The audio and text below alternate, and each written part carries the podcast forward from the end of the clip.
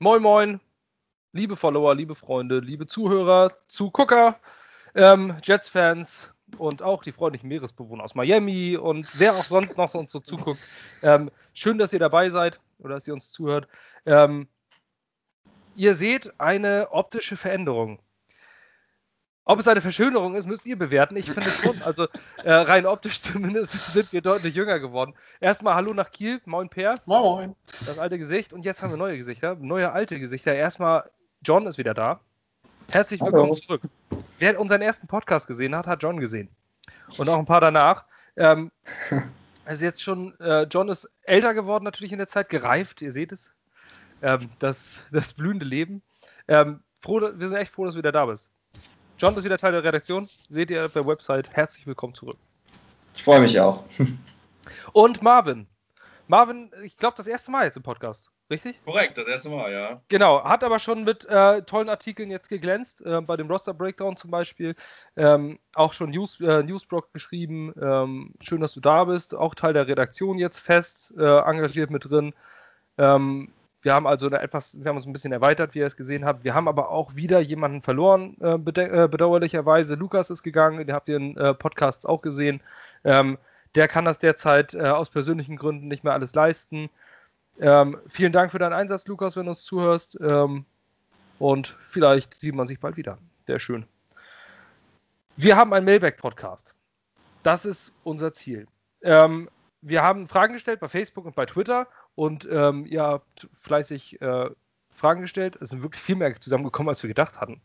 Manchmal, fragen, manchmal stellt man das so rein und denkt sich, vielleicht fragt ja wenigstens einer was.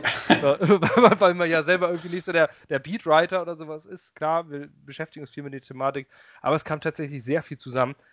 Bevor ich jetzt jedem von jedem die Frage sage, von wem sie ist, ich schalte jetzt einmal um ähm, und bedanken möchte ich mich dementsprechend über Facebook bei Marvin W.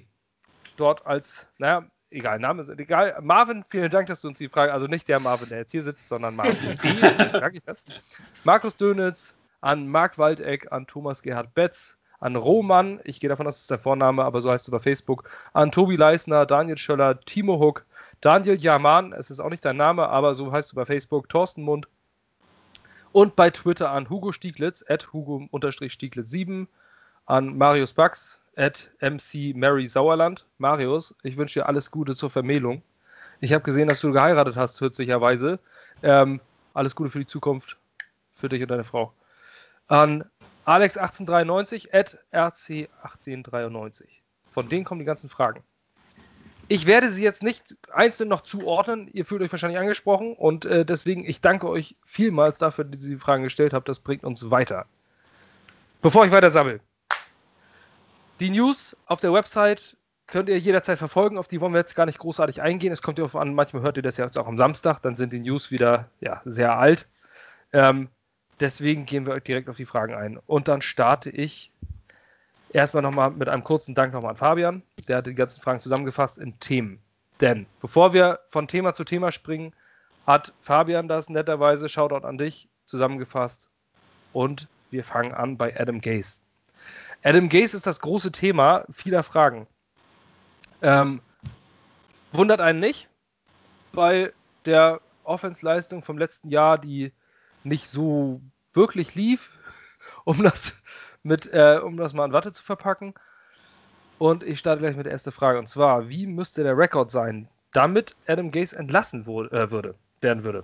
Wie sieht der Headcoach-Posten bei einer möglichen Losing Season aus? Ähm, Marvin, hau mal raus. Wie wäre der Ja, Rekord, damit Adam Gase entlassen werden muss? Gibt es da einen Rekord? Gibt es da für dich überhaupt eine Zahl? Nee, ehrlich gesagt nicht. Ich glaube auch nicht, dass man das an einem Rekord festmachen wird. Also ich meine, gut, wenn wir jetzt kein Spiel gewinnen würden oder so, ich glaube, dann ist, äh, brauchen wir nicht drüber reden, dann haben wir auch keine wirkliche Entwicklung gemacht. Ähm, aber ich glaube, ob wir jetzt am Ende 8, 8, 7, 9, selbst 6, 10 äh, am Ende rauskommen, es kommt auf die Entwicklung an. Es kommt darauf an, wie Sam Darnold sich entwickelt, wie er spielt. Ähm, ist die O-Line besser? Wird Le'Veon Bell besser eingesetzt? Ähm, ist im Spiel eine Entwicklung zu erkennen? Ähm, und dann kann es ja auch mal sein, dass wir knappe Spiele äh, verlieren. Wir haben einen guten äh, Schedule oder einen starken Schedule. Ähm, ich würde ehrlich gesagt, ich persönlich würde es nicht an, äh, an Siegen festmachen, obwohl ich ja auch nicht der große Gaze-Fan bin.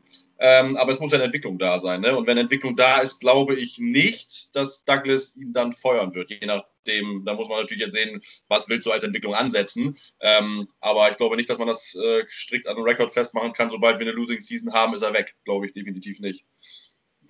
Ähm, John, siehst du das anders? Ich sehe das teilweise so. Also ich glaube auch nicht, dass Joe Douglas am Ende der Saison sich den Rekord ansehen wird und dann sagen wird, Allah, ciao Adam. Ich glaube, dass allerdings sehr wohl, dass er eine Mindestleistung bringen muss. Und die Mindestleistung ist für mich ähm, 7-9. Das wäre eine Verbesserung im Vergleich zum letzten, zum letzten Jahr, zumindest wenn ähm, Sam Darnold dementsprechend spielt. Ich glaube, das Problem bei Adam Gase ist, dass ähm, er bislang in all seinen, ähm, seinen Seasons oder in seinen Head Coach Seasons in der NFL ähm, immer eine Ausrede gehabt hat, beziehungsweise immer einen Grund gehabt hat, den man ähm, den man nachvollziehen konnte, warum das in der Saison nicht so geklappt hat. Das waren oft Injuries zum Beispiel, wenn man sich letzte Saison anguckt, das, die Mononukleosis von ähm, Sam Darnold, als er einige ähm, Spiele gefehlt hat, wo man dann mit ähm, Quarterbacks an den Start gehen müsste, musste, die nicht mal in der XFL irgendwas gebracht hätten. Ähm, ich glaube, wenn ihm die, wenn in dieser Saison Sam Darnold healthy ist, also gesund ist, ähm, dann braucht Adam Gase einen Winning Record. Dann braucht er 8-8, braucht er 9-7, um sich zu halten, wenn er 16 Spiele Darnold bekommt. Bekommt er diese Spiele nicht aus Gründen, weil er sich, Sam Darnold sich verletzt, äh, weil, was weiß ich, aus, weil sich sonst irgendjemand verletzt, ähm, dann, Tripper, ein Tripper zum Beispiel. Er hat ja schon die Kusskrankheit, vielleicht ja, kriegt er noch genau. eine Stufe weiter. genau, vielleicht entwickelt er sich ja fort. Aber bekommt er das nicht, ähm, bekommt er keinen total, total gesunden Darnold, glaube ich, würde ihm auch ein 7-9 reichen. Ab 6-10 wird es kritisch, denke ich. Trotz Schedule-Stärke, trotz allem. Adam Gase ist im zweiten Jahr. Adam Gase hat, ähm, hat letztes Jahr ähm, sehr für Furore gesorgt. Er ist ein sehr polarisierender Charakter. Und auch wenn Douglas weiterhin, weiterhin hinter ihm steht, ähm, glaube ich, dass man schon die Verbesserung in der Leistung auch langsam in den Siegen sehen muss. So sagt man es, glaube ich, am besten. Ja. Ähm, ja, ich denke, da herrscht auch große Einigkeit bei uns, dass zumindest ähm, es nicht am Rekord an, also man kann zumindest keine Nummer, keine, keine Grenze sagen. Es muss auf jeden Fall nach vorne gehen. Ähm, die Frage geht jetzt allerdings auch weiter und zwar bei einer möglichen Losing Season. Wenn, äh, wie sieht der Headcoach-Posten dann aus? Das kombinieren wir mit einer zweiten Frage, die gekommen ist. Wie wäre, wer wäre euer Wunschtrainer für 2021, wenn es unter Gaze so weitergeht? Ähm, nehmen wir jetzt einfach mal an, die Jets spielen wirklich katastrophal und ähm, gehen mit 3-13 aus der Saison. Adam Gaze wird entlassen. Per, was würdest du sagen? Kannst du da überhaupt einen Wunschkandidaten jetzt nennen oder was glaubst du, wie sieht der Headcoach-Posten dann aus? Ist ein bisschen früh. Also normalerweise die heißesten Kandidaten kristallisieren sich ja meistens erst im Saisonverlauf heraus, auch wenn gewisse Namen schon bekannt sind, die halt jedes Jahr irgendwie mit der Verlosung sind. Der Offense Coordinator der Chiefs bei Enemy zum Beispiel, der wird sicherlich nächstes Jahr im Januar dann endlich auch mal den Job bekommen, den er wahrscheinlich schon länger verdient hat. Ähm, ja, aber da jetzt schon mit einem Kandidaten zu kommen, ist so eine Sache. Als äh, wir vor zwei Jahren Headcoach gesucht haben, habe ich auch erst so im November, Dezember angefangen, die, die Namen so richtig anzuschauen, was da auf den Markt kommt.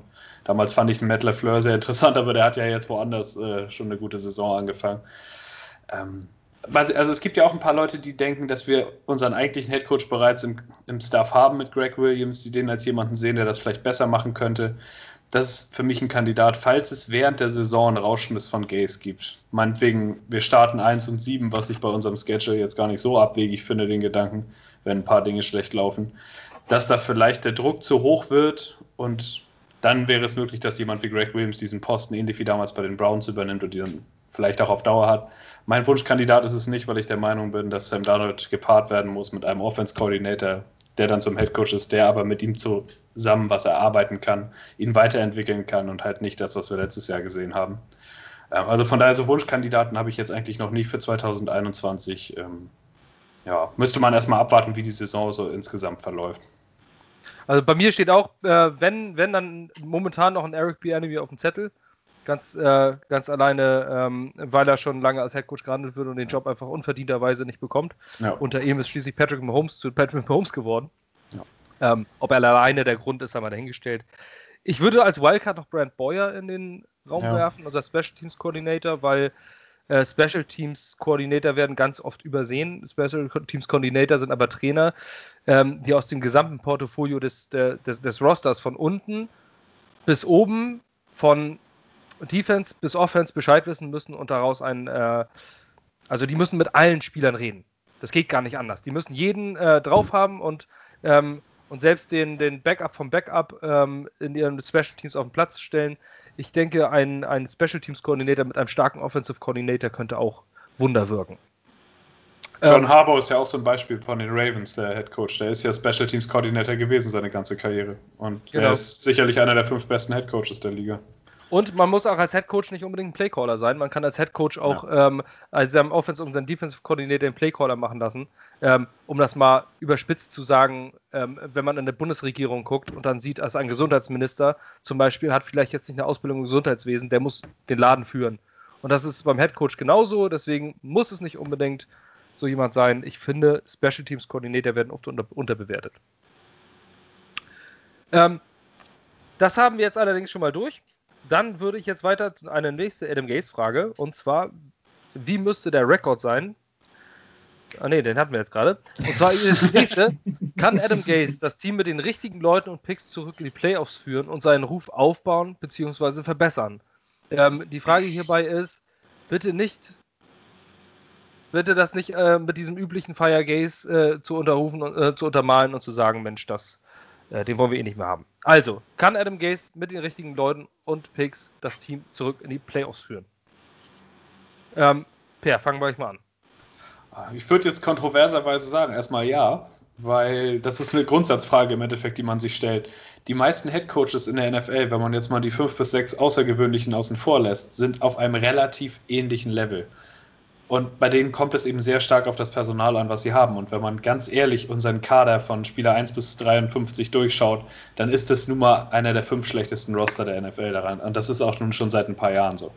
Daran lässt sich, finde ich, relativ wenig diskutieren. Vielleicht, wenn es gut läuft, wenn sich Spieler entwickeln, kann man das am Ende der Saison auch anders sagen. Aber Stand jetzt gerade, wenn man auf den Depth auf allen Positionen guckt, finde ich schwierig. Wenn man also Adam Gase mehr an die Hand geben würde, ähnlich wie er es damals mit dem Peyton Manning hatte, dann würde er natürlich auch besser dastehen. Mit ihm hat er ja im Endeffekt auch mehr geleistet, als er es jetzt mit den Waffen in Miami und sowas hatte. Aber für mich ist die entscheidende Sache daran, Adam Gase an sich ist niemand, der einen schlechten Kader besser macht als Coach. Das hat er, finde ich, in fünf Jahren bewiesen. Und das ist für mich ein Bestandteil, den ein Head Coach in der NFL haben muss, damit ich bereit bin, mit dem ewig zu gehen. Und das fehlt. Also die Frage, um sie zu beantworten, ja, wenn wir einen, naja, Playoff oder Pro Bowl geladeneren Kader hätten, dann würde er uns weiterbringen, als er es jetzt getan hat. Dann wäre es auch möglich, dass wir in die Playoffs mit ihm kommen und dass wir eine Entwicklung sehen. Aber das ist nun mal leider aktuell nicht der Fall. Das wäre eine Entwicklung, die über mehrere Jahre passieren muss. Und ähm, ob Adam Gase so lange überdauert, um das dann noch mitzuerleben, ist dann halt die Frage dabei. Ähm, da würde ich gleich auch wieder zu der nächsten Überfra äh, Frage übergehen. Und dann äh, leite ich, werde ich da auch gleich weiterleiten, denn die nächste Frage kommt von Marc Waldeck, äh, Facebook. Schöne Grüße raus. Äh, wie will man die 10 bis 15 Plays mehr pro Spiel, die Gaze erwähnt hatte, auf der PK bewerkstelligen? Einfach mehr No-Huddle oder steckt mehr oder noch was anderes dahinter? Ähm, ich weiß nicht, ob ihr es mitbekommen hattet, aber in der PK hat Adam Gaze gesagt, äh, wir haben, ich glaube, nur 58 Snaps pro Spiel gehabt oder sowas und lagen damit ganz, ganz unten. Die genaue Zahl habe ich jetzt nicht drauf, die müsste ich nochmal nachgucken, aber so in dem Bereich war es. Und er sagte, ähm, dass der Schlüssel zum Erfolg auf jeden Fall sein wird, 10 bis 15 mehr Offensive Snaps pro Spiel zu haben. Marc fragt jetzt also, wie will er das bewerkstelligen? Einfach nur No-Huddle oder wie soll das passieren, John? Das ist eigentlich eine sehr einfach zu beantwortende Frage. Und zwar muss man sich mal angucken, was diese Snaps eigentlich bedeuten, die Snaps-Anzahl. Zwar je mehr Sna Offen offensive Snaps-Anzahl man hat, desto länger ist die Offensive auf dem Platz. Das muss man in der Regel, das muss man sich jetzt erst einfach mal vor Augen halt, halten, bevor man weiter zum Thema über das Thema redet. Wenn man sich dann anguckt, wie kriegt man denn die Offense ähm, besser oder länger auf dem Platz. Da liegt der Schlüssel genau auf der anderen Seite des Balls und zwar bei der Defense. Wir hatten letztes Jahr, zumindest meinem Empfinden nach, das Problem, dass wir unsere Defense sehr, sehr lange auf dem Feld war. Die haben zwar nicht unbedingt, also die, war, die haben zwar nicht unbedingt am Ende dann einen Touchdown zugelassen, manchmal oder ein Field Goal, aber die waren sehr lange auf dem Platz. Ähm, wenn man es schafft, mit der, seiner Defense ähm, schneller vom Platz runterzukommen, sprich bei Third Down zu gewinnen, bei First Down zu gewinnen, ähm, die gegnerische Offense zurück an den Spielfeldrand zu schicken, dann hat automatisch auch die eigene Offense mehr Spielzeit. Und ich denke, dass Adam Gase darauf angespielt hat und dass es eben darum geht, dass Greg Williams seine Defense es schafft, seine Defense so einzustellen, dass ähm, eben nicht 13, 14 Spielzüge zugelassen werden, sondern dass man den Drive vielleicht schon nach sechs gegnerischen Spielzügen beenden kann. Dann hätte automatisch auch die, unsere Offense mehr Snaps. Und klar, wenn wir mehr Snaps haben, haben wir auch mehr Scorer-Chancen. Jedes Mal, wenn Sam Darnold den Ball neu von seinem Center bekommt, haben wir grundsätzlich die Chance auf einen Touchdown. Wenn das öfter passiert, haben wir öfter die Chance auf einen Touchdown. Ja, es ist ja im Endeffekt ist es wie bei der Kinderzeugung. Ähm, ja. Kann man ja nur sagen, wenn man während der Fruchtbarkeit äh, des Öfteren im Bett landet, ist die Chance höher, ein Kind zu kriegen. Und so ist das ja beim. ja, okay. So ist das jetzt. Aber gut, so ist es ja auch. Man hätte es nicht poetischer aus. Je, je, öfter du, je öfter du natürlich mit deiner Offense auf dem Platz stehst, desto höher ist natürlich die Chance auch zu punkten. Das ist ja logisch. Ähm, und das zu bewerkstelligen, denke ich mal, ist es auch einfach, nicht so viele Three and Outs zu haben. Ja. Du kriegst einfach ein New Set of Downs. Du bist einfach, wenn du, wenn du einen First Down machst nach dem dritten Versuch, da hast du nochmal drei Snaps mehr. Und das ist einfach zu oft passiert. Ähm, letztes Jahr, wir waren das Team, das die meisten Punts geschossen hat. Und dadurch hast du weniger Offensive Plays. Three and out, three and out, three and out. Wir können uns dauernd daran erinnern. Ähm, für mich war das auch ein ganz, ganz entscheidender Punkt. Und ähm, mehr Turnover zu produzieren in der Defense. Das war natürlich letztes Jahr nicht einfach aufgrund der ganzen Ausfälle. Aber das wäre es auch. Man muss einfach sein Extend Drives das ist eigentlich so der, die Überschrift für mich. Ähm, die Drives einfach länger zu machen. Und was du in der Defense angesprochen hast, nennt man so gerne, und das haben viele im Football schon gehört, wissen gar nicht, was es bedeutet, Bend, But don't Break. Das ist so ein Grundsatz der, für die Defense im Football. Bend, But don't Break heißt biegen, aber nicht brechen. Ähm, also man kann durchaus mal ein paar Yards zulassen, aber nicht das Big Play. Und das ist die Beschreibung überhaupt vom Play-Calling-Stil von Greg Williams. Der steckt den tiefen Safety hinten raus, lässt dadurch vielleicht eine Lücke, aber wenigstens Hauptsache nicht das Big Play, wie dieses 70 Jahre Touchdown, den Sam Darnold heute auf Bishop Perryman raus, äh, rausgehauen hat im Training. Ähm, sowas darf nicht passieren. Du kannst halt gerne mal das First Down zulassen, aber solange du in der Red Zone dicht stehst und dir drei Punkte nur zulässt, so what? Die können, der kann, das kann er gerne zweimal machen, dann machst du einen Touchdown, bist trotzdem vorher. Ähm, das war es eigentlich jetzt auch schon zu Adam Gase.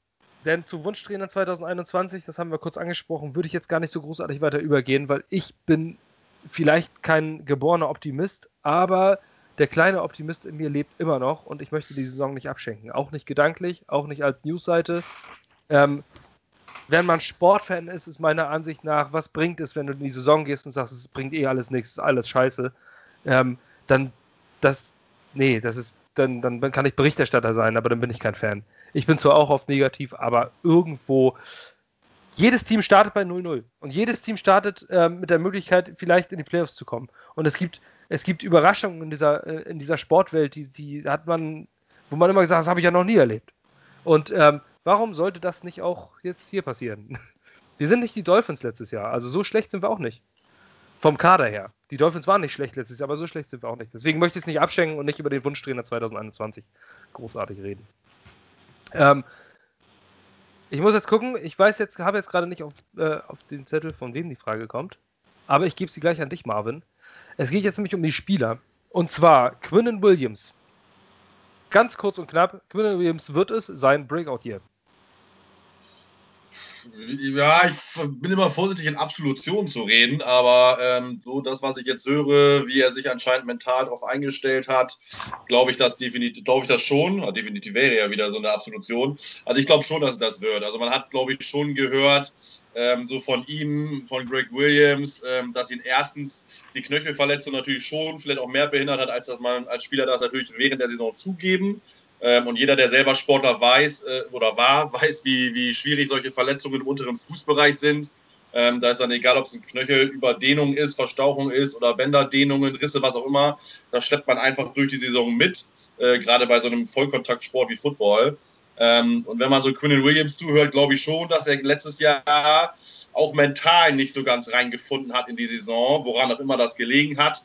Ähm, oder ob er es vielleicht auch zu leicht genommen hat aufgrund der äh, guten Leistungen im College ist immer schwierig, glaube ich, für manche Spieler dann vielleicht noch umzuschalten, auch wenn man dann äh, glaubt, dass das immer einfach ist, weil sie dann eigentlich nur das machen. Aber ich glaube, im Kopf her auch die Geschwindigkeit, die Stärke der Gegenspieler, das spielt immer alles rein. Und ich glaube, das ist ein Rookie-Jahr ist immer ein Lernjahr für viele, für alle, äh, bis auf vielleicht ein paar Ausnahmen. Und äh, ich glaube schon, dass Quinnen Williams dieses Jahr sehr, sehr, sehr viel mehr zeigen wird.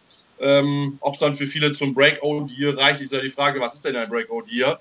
Ähm, also ich glaube schon, dass er, ähm, wenn man das an Zahlen festmachen will, äh, 5 äh, plus Sacks macht. Und Sacks ist, glaube ich, nicht die Hauptstatistik, aber ich sage mal 10 plus Tackles for Love sollte er schon hinbekommen, plus dass er halt jedes Mal disruptive sein sollte. Also häufig im Backfield äh, zu finden ist des Gegners. Und dann ist es ja schon mal, schon mal sehr, sehr gut. Und wie Gaze auch gesagt hat, wichtig ist, dass man den Quarterback unter Druck setzt, der immer am Rennen ist, am Überlegen ist, die Bälle schnell wegwerfen muss. Äh, und das ist seine Aufgabe. Und ich glaube, oder bin davon fast fest von überzeugt, dass er es schaffen wird, ja.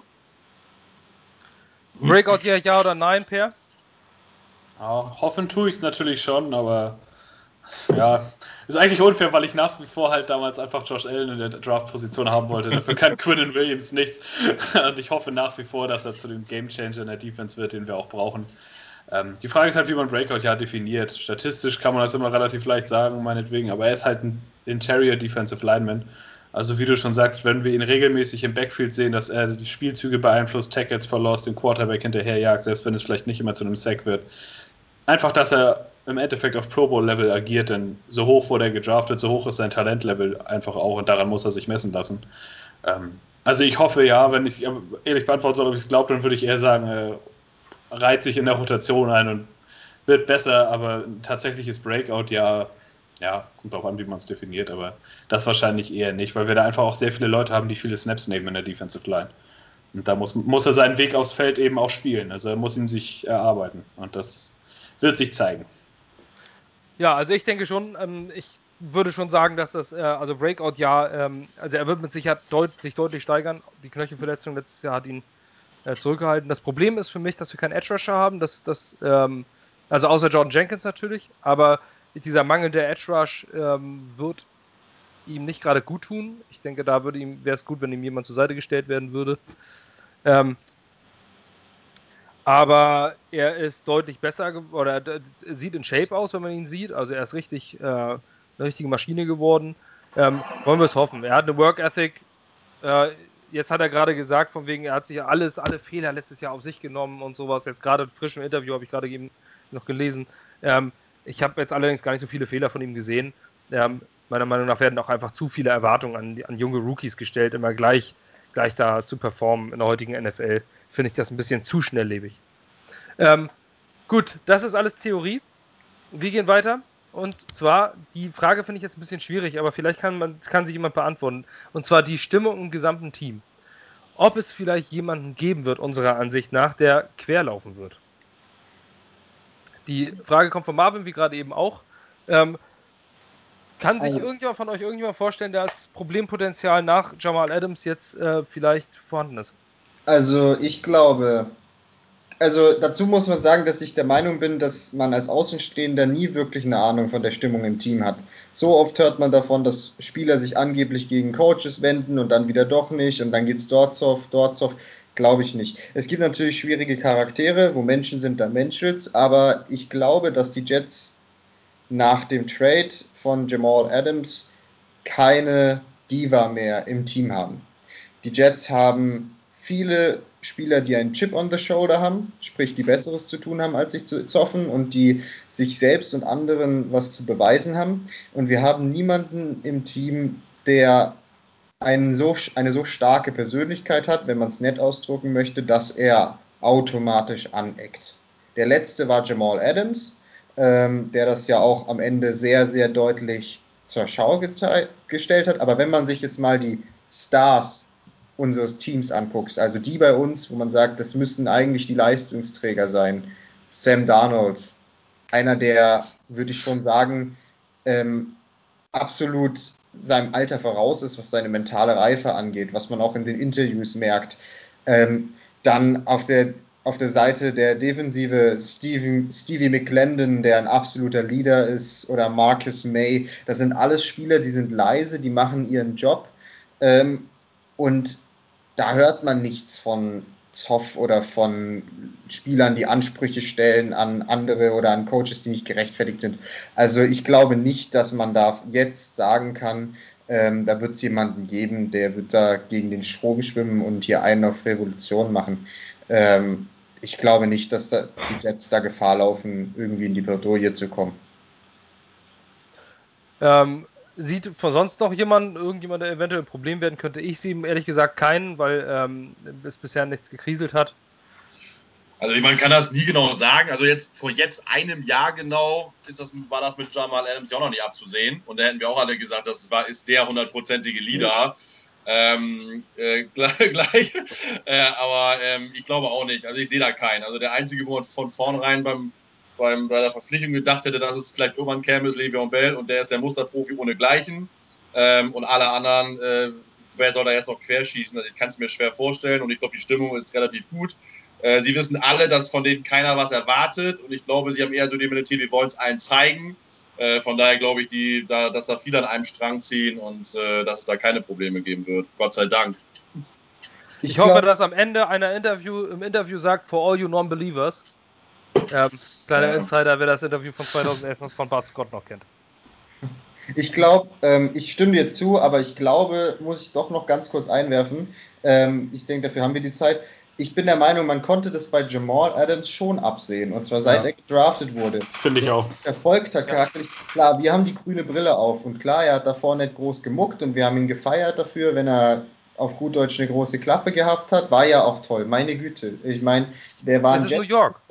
Der hat den Leuten gezeigt, es war super, dass wir jemanden hatten. Aber wenn man sich mal Jamal Adams Charakter anguckt und auch wie er aufgetreten ist, abzusehen war das schon, ja. dass der eventuell ähm, im Dreieck springt, wenn es nicht nach seiner Nase geht. Und mit, mit dem Regimewechsel ähm, ist es jetzt eben nicht mehr nach seiner Nase gegangen und das haben wir halt zu spüren bekommen. Und das tut natürlich ein Stück weit weh, aber ich muss sagen, ich bin nicht allzu ich bin nicht allzu traurig, dass er weg ist, muss ich wirklich ehrlich sagen, zumal für den Preis. Also ähm, muss ich einfach mal einwerfen. Auch wenn ich ja, zu dem, vielleicht zu Feinde mache. Zu dem Preis werden wir auch noch kommen. Ne, wir sind relativ äh, derselben Ansicht gewesen. Zu dem Preis kommen wir aber nachher auch noch in den Fragen. Ähm, wir bleiben jetzt allerdings bei den Spielern und bevor ich jetzt hier in dieser Frage Per noch zu Wort kommen lasse, komme ich jetzt bei der nächsten Frage, denn das ist eine Frage. Und zwar, diese Frage finde ich wirklich, wirklich gut, denn sie ist gut gestellt. Ist die neue Offensive Line echt so viel besser als die Starter 2019? Oder sind es einfach nur erstmal andere fünf? Von, ähm, von Marc Waldeck. Das ist eine wirklich gut gestellte Frage. Ähm, ich habe da auch noch ein bisschen recherchiert, aber bevor ich meinen Senf dazu gebe, gebe ich an unseren Offensive Line-Experten Per. Also erstmal die, wenn ich jetzt so zurückdenke, wir sind ja jetzt mittlerweile Ende August, wir gehen auf die Saison zu und alles, da verändern sich Eindrücke, die man im ersten Moment hatte, als Spieler verpflichtet wurde und alles. Man sieht das ein bisschen mehr aus Jets Sicht und man redet sich das vielleicht auch selbst ein bisschen anders zurecht, aber direkt nach der Free Agency damals hätte ich genau das gesagt, was in der Frage drin stand. Es sind erstmal fünf andere. Nicht unbedingt individuell bessere. Wenn ich mir die einzelnen Namen so durchgucke, George Fent ist jemand, der halt eigentlich nur zu beweisen hat, aber bis jetzt nichts bewiesen hat vorher. Also das ist halt eine absolute Wundertüte, ob der bei uns irgendeine Verbesserung darstellt zu Brandon Shell, den wir vorher hatten, der ja auch eher so auf unterem Durchschnittslevel an guten Tagen unterwegs war. Manchmal auch besser, manchmal schlechter. Ähm, dann Greg Van Roten ob man den oder Brian Winters dahinstellt, anhand dessen, was Van Roten bis jetzt gespielt hat, macht das für mich keinen Unterschied. Beide Average-Spieler, beide aber auch nicht mit Pro Bowl-Potenzial oder mehr. Eine klare Verbesserung ist für mich Connor McGovern, zu allem, was wir auf Center hatten, seit Nick Mangold weg ist. Der hat es bewiesen, der ist in sämtlichen Kategorien in Statistiken gut geführt gewesen, ist auch variabel. Der Charakter scheint da auch gut zu sein von allem, was man so aus Denver gelesen hat. Das ist eine klare Verbesserung. Alex Lewis kommt wieder, auch ein verletzungsanfälliger Spieler, der jetzt einen größeren Vertrag bekommen hat, auf den gesetzt wird als Starter.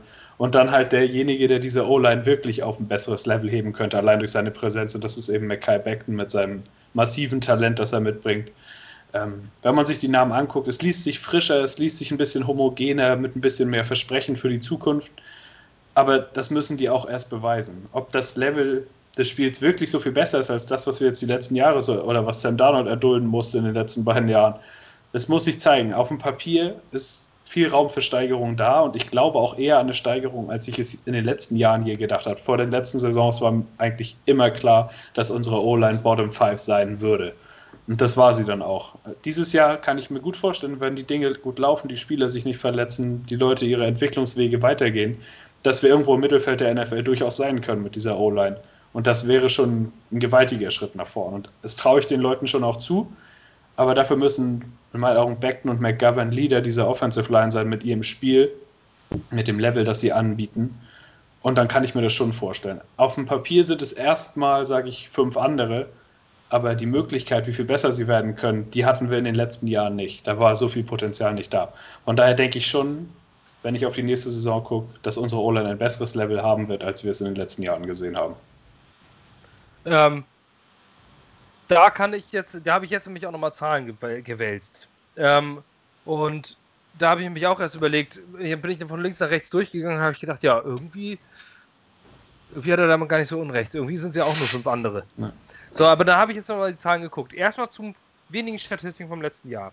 Es, was besorgniserregend ist, gerade bei einem Running Back wie Le'Veon Bell, ähm, waren in waren nach 0, waren nach 0,7 Yards der erste Kontakt. 0,7 Yards, das ist Platz 32 der NFL und die Miami Dolphins hatten eine historisch schlechte Offensive Line.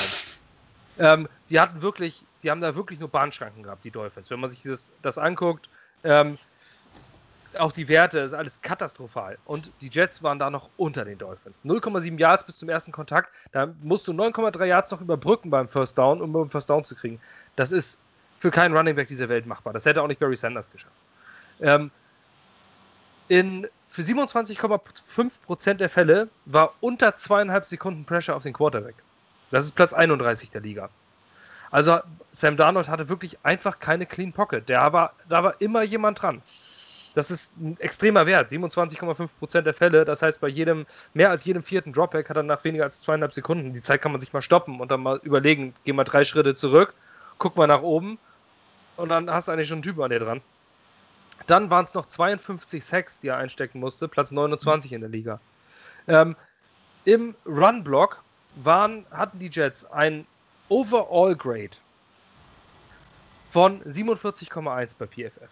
Das ist Platz 30 nur von Cincinnati und Miami. Im Passblock hat sie 62,8 und waren damit immerhin Platz 28.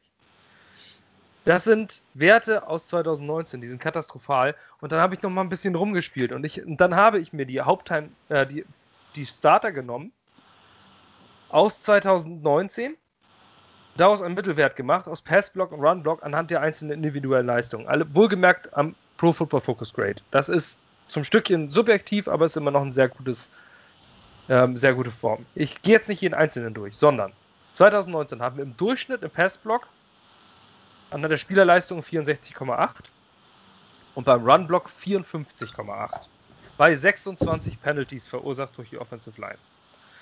Das Ganze habe ich jetzt umgelegt auf 2020 und da habe ich mir die Starter rausgenommen, auch die Werte genommen. Bei Mackay Beckton habe ich einen Durchschnittswert von 65 genommen.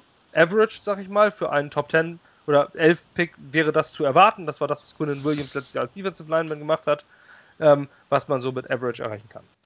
Und habe die Starter mit den Leistungen des letzten Jahres genommen, wohlgemerkt mit George Fant. Ich hoffe immer noch auf ein Battle of Right Tackle zwischen Fant und äh, Edoga, einen offenen Tackle. Aber um jetzt beim Punkt zu bleiben, die Werte sind hier beim Passblock 70,0 im Vergleich zum letzten Jahr 64,8. Ist schon eine eklatante Verbesserung. Im Schnitt sind es 5 äh, Grade-Punkte höher. Beim Runblock letztes Jahr 54,8, dieses Jahr wären es im Schnitt 58,9. Auch fast 5, äh, ja, 4 ähm, Grade-Punkte in der Verbesserung. Ist natürlich plakativ. Aber um das jetzt äh, mal darzustellen, wenn man diese beiden Jahre über Schablone legen würde, ja, wir haben auf dem Papier eine bessere Offensive Line. Einfach anhand der Leistungen der Spieler. Ähm, Penalties Ich habe einfach Mackay Beckton mal so viele Penalties zugeschrieben wie Kevin Beecham letztes Jahr. Das sind neun, also das ist schon ganz schön viel. Das Aber viel, ich habe mir gedacht, Mensch, setzen wir es einfach mal drauf. Dann hatten wir 2019 26 Penalties und würden 2020 18 kriegen. Also, wir haben auf dem Papier eine bessere Offensive Line. Das ist einfach, äh, das ist einfach ein Fakt anhand der Werte. Ähm, ich muss dazu sagen, wir haben keine Preseason und wir haben fünf neue Offensive Linemen. Ähm, die müssen sich jetzt ein, die müssen sich in Game Time einspielen und ähm, es könnte zu Anfang ziemlich rumpelig sein. Also seid nicht überrascht, wenn die ersten zwei, drei Spiele scheiße laufen. Jemand noch was hinzuzufügen? Genau richtig gesagt. Es wird einfach so. Es kommt ja mal viel auf, viel, ja, es kommt ja auch viel auf Teamchemie an bei der O-Line. Das ist einfach so. Ne? Also es geht ja nicht immer auf, dass man die richtigen Einzelspieler hat. Die müssen sich auch zusammen verstehen. Die müssen die richtige Kommunikation haben. Äh, und im Team muss das einfach funktionieren. Und ähm, die Hoffnung habe ich. Ähm, wenn man jetzt Kansas City anguckt, ist natürlich bei Mahomes, weil der einfach immer nur rumrennt und einen wegrennt, schwieriges Beispiel. Aber die haben auch nicht die super O-Line-Spieler. Von daher, ähm, das muss für ein Team funktionieren und dann wird die auf jeden Fall besser. Ähm, und wie gesagt, wie Per schon sagt, wenn wir halt eine halbwegs durchschnittliche O-Line haben, dann äh, ist die Offense potenziell viel besser und das wird uns schon viel bringen. Also von daher, ich bin da frohen Mutes. Ist ja alles immer viel Hoffnung, aber ich glaube, das wird auf jeden Fall eine bessere O-Line werden. Ja, Ja, wie Basti. Ich war da jetzt ein bisschen ausführlicher, weil das war wirklich in so eine Recherchefrage, da habe ich mich herausgefordert gefühlt. Das wollte ich einfach mal loswerden. ähm, also auch bei den Werten, muss ich noch einmal ganz kurz zum Abschluss, sticht absolut heraus der Wert von Conor McGovern. 1093 Snaps und 0 Penalties. Das ist irre für einen Center, der die, gegen, gegen die massiven Defensive Tackles spielt. Ähm, und dann ein Pass-Block-Wert von 82,5, das ist nah an Elite. Ähm, da wollen wir mal hoffen. Center, wir wissen, was ein guter Center wert ist als Jets-Fans. Die nächste Sache, was, ähm, was, und da würde ich gleich an äh, dich, John, geben. Was wisst und oder haltet ihr von Jabari Zuniga und oder Bryce Huff? Hat einer Potenzial dafür, Starter für den Pass Rush? Also, ähm, wer mich kennt von früher, der weiß ja, dass ich ein riesen Memphis Tigers Fan bin im College Football. Und jetzt ratet mal, wo Bryce Huff gespielt hat im College. Bei den Memphis Deswegen, Tigers. Das deswegen frage ich dich.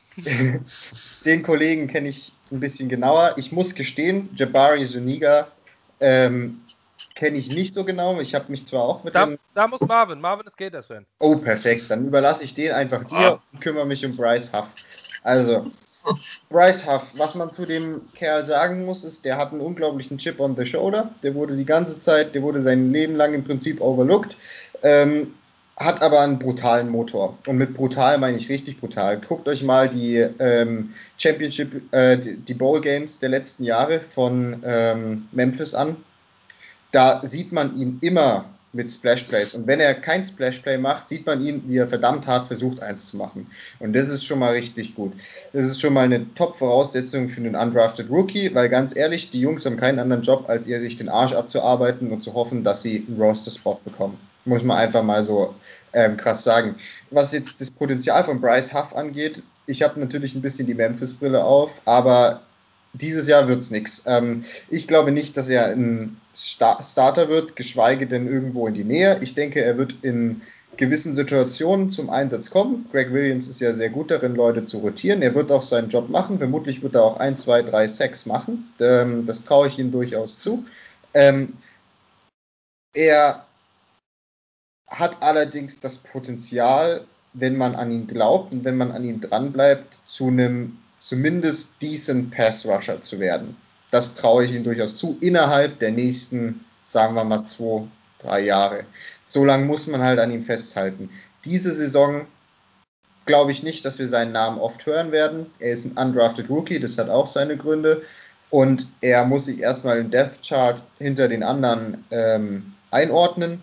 Er wird mit Sicherheit seine Momente haben, wird aber auch eine Learning Curve ähm, zu meistern haben. Also er wird sich verbessern müssen. Ähm, ja, das kann man so zu ihm sagen. Ist ein toller Spieler, ein toller Charakter. Also würde ich euch empfehlen, dass ihr euch Interviews von ihm anguckt, ähm, wenn ihr sonst nichts zu tun habt im Leben. Ähm, und ihn euch ein bisschen, ein bisschen genauer unter die Lupe nimmt. Das ist wirklich ein Typ, also für den kann man routen. muss ich ehrlich sagen, auch als Nicht-Memphis-Fan. Hat jahrelang die Defense von Memphis geführt, ähm, auch sehr erfolgreich geführt und ähm, ja, mit ein bisschen Glück ähm, kann aus dem was werden. Diese Saison ist es aber zu früh. Okay, ähm, lag ich mit, lag ich mit Gators richtig, Marvin? Nein, ich okay, dann war das irgendjemand anderes. Ja, also das war bei mir so ein bisschen, aber so ansatzweise. Wenn genau. Shade, aber äh, wirklich kein College-Fan, aber nee, aber zu so Liga sowas sagen, ja, weiß ich nicht, wir haben ja alle das Polite-Trauma, äh, wieder die Liner von den Gators. Ähm, und ich glaube, fast ähnliche, also ich glaube, gleiche Runde, nicht gleicher Pick, aber gleiche Runde. Ähm, muss man sehen. Also ich, ich tue mich da schwer, weil, weil ich so Liga wirklich nicht so viel gesehen habe. Äh, Potenzial haben die alle, sonst wären sie nicht in der NFL jetzt. Ähm, man kann nur hoffen, dass jetzt Greg Williams einfach ein, äh, Greg Williams, ja doch, Greg Williams und äh, Joe Douglas ein besseres Auge als McKagan haben, was Prospects und Talente angeht. Ähm, und darauf hoffe ich jetzt einfach. Und äh, wie gesagt, ich habe mir von Haft mehr angeguckt, auch weil er in Mockdrafts bei äh, von anderen Mockdraft-Kollegen äh, halbwegs gehypt war und eigentlich viel eher äh, projected war, gedraftet zu werden. Äh, auch von so einigen Draft-Experten äh, wie Boyle und solche Leute, die sogar sagen, er hätte theoretisch First-Round-Talent, wenn er so ein bisschen mehr was zu gekommen wäre, er vielleicht in einem bekannteren College gespielt hätte. Deswegen glaube ich, dass Haft wirklich ein Rohdiamant sein kann. Ähm, und und wie John schon sagt, das ist ja auch Thema Kyle Phillips und so. Ich glaube, die Entwicklung kann ähnlich sein. Ist halt alles Hoffnung. bei so Liga weiß ich es nicht. Das ist jetzt wahrscheinlich eher Glückssache, aber ähm, die Hoffnung stirbt zuletzt. Ja.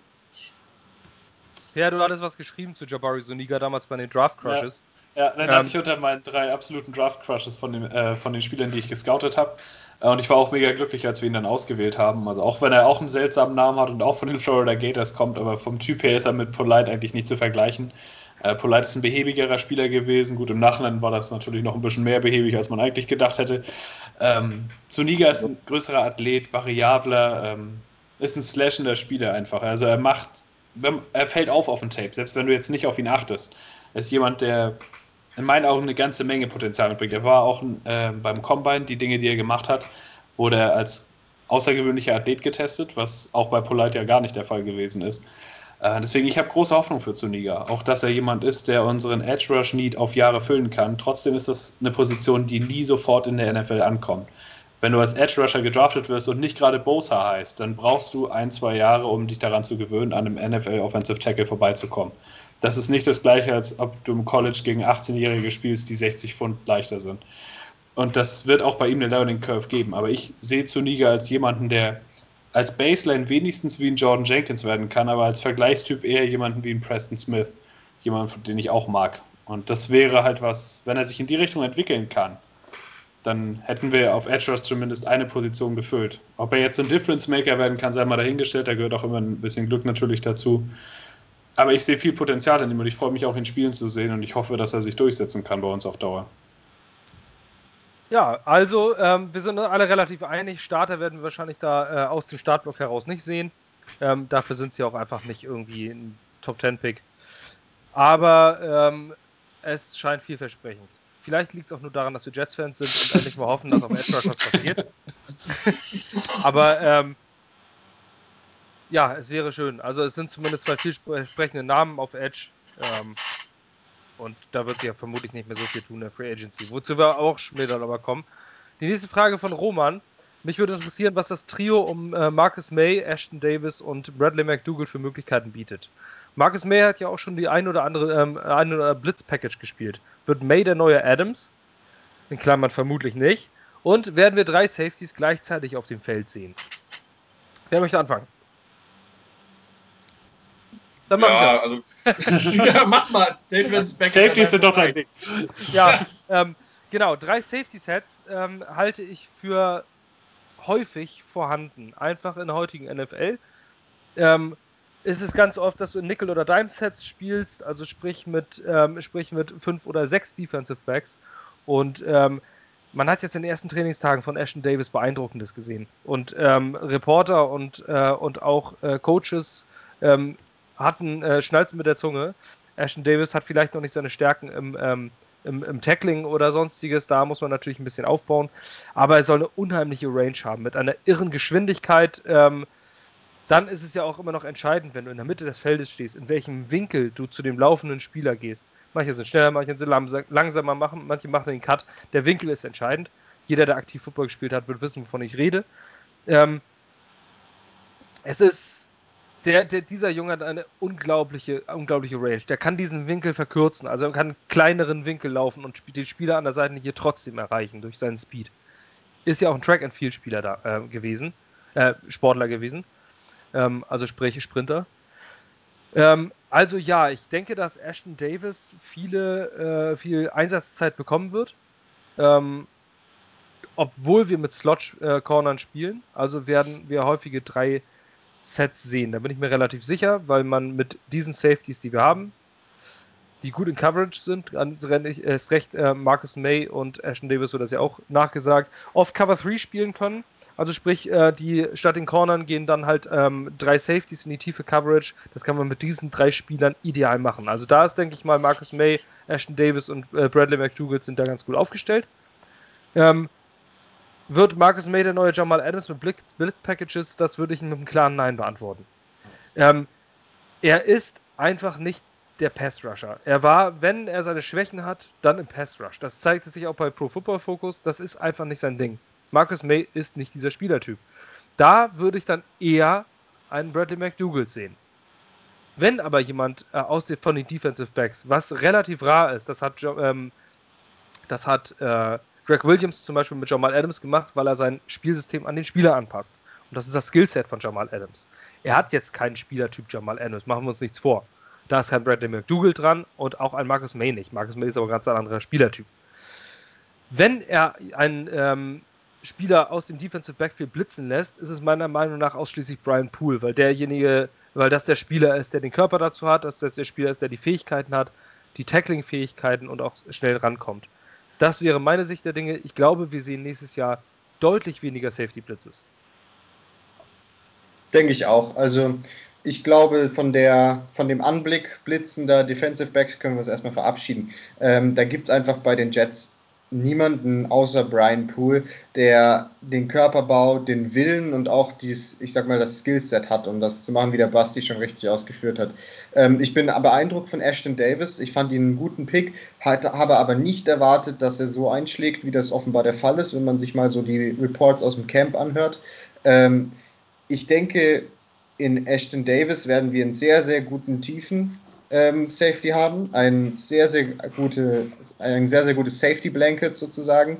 Ähm, Bradley McDougall mag ich vor allem als Charakter. Das ist ein unglaublicher Führungsspieler, der sich auch um seine Mitspieler kümmert, sowohl auf der offensiven wie auf der defensiven Seite, der die Leute mitreißt, ähm, ohne dabei so laut zu sein, wie Adams das ist. Und er kann, ähm, und ich erwarte von ihm, dass er zumindest mal eine Sache viel besser machen wird als Adams, und das ist Interceptions fangen von einem Starting NFL Quarterback.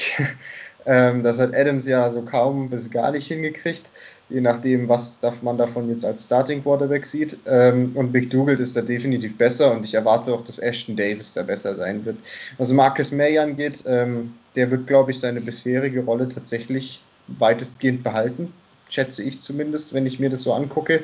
Ich denke, und die, die, Rolle von Adams, die wird sich dann so ein Stück weit Ashton Davis mit Bradley McDougall ähm, teilen, was die Coverage angeht ähm, nicht was das Pass Rushen angeht. Das Pass Rushen, da wird Greg Williams, denke ich, diese Saison auf seine D-Line bzw. auf seine Front Seven setzen. Ja, jemand noch was hinzuzufügen? Hört sich erstmal nicht so an. Deswegen würde ich einmal weitergehen und zwar auch die nächste Frage. Geht, geht mich auch wieder um Defensive Backs. Und zwar ist Pierre Desir mit Desir, Desir, ich weiß immer nicht, wie man den Namen ausspricht. Desir, ich habe ihn schon mal. Ja. Desir, okay. Ähm, Pierre Desir mit Hamstring erstmal auf der Bank. Hamstring ist äh, Oberschenkelzerrung, das ist, ähm, kann sehr hartnäckig sein, kann bei manchen aber auch nach drei Tagen wieder, ähm, es ist einfach nur Oberschenkel. Oberschenkel. Da, da kann viel passieren. Ähm, erstmal auf der Bank, was macht das für den Cornerback Room aus? Meiner Meinung nach macht das nicht viel für den Cornerback Room aus, weil es noch dauert bis zur Saison und diese Verletzung, man muss mal gucken, wie hartnäckig es ist. Ähm, das ist ganz normal, so bei dieser hohen Belastung, dass jetzt so Zerrungen und muskuläre Geschichten passieren. Ähm, meiner Meinung nach mache ich mir beim Cornerback Room noch überhaupt gar keine Sorgen, weil wir die entsprechende Tiefe haben. Das ist meine Meinung. Marvin? Ja, sehe ich ähnlich. Also jetzt äh, äh, bei solchen muskulären Problemen jetzt äh, irgendwie die, die, die äh, Panikflagge rauszuheben, ist ein bisschen früh. Ähm, ich würde das halt eher auf Wide Receiver dann sehen, wenn wir da später zu kommen würden. Ähm, aber äh, nur weil jetzt mal ein Cornerback ausfällt, äh, mache ich mir keine Gedanken, zumal ich auch viele Hoffnungen in die dahinter habe, in Arthur, Arthur Mollett, Bless Austin, wie sie alle heißen, äh, auch Bryce Hall, äh, auch wenn er jetzt noch mit Knöchelverletzung und Corona-Liste äh, ausfällt, äh, wir haben da so viele Tiefe und auch Potenzial. Klar sind das jetzt alles keine bewährten Spieler, aber äh, da würde ich mir definitiv gar keine Sorgen machen. Ähm, ich glaube einfach, dass wir eine gute flexibles äh, Defensive Backfield haben. Äh, wenn man nochmal zu Ashton Davis kommt, mit, äh, der auch Nickel gespielt hat und äh, der war an der Linie, der war weg von der Linie.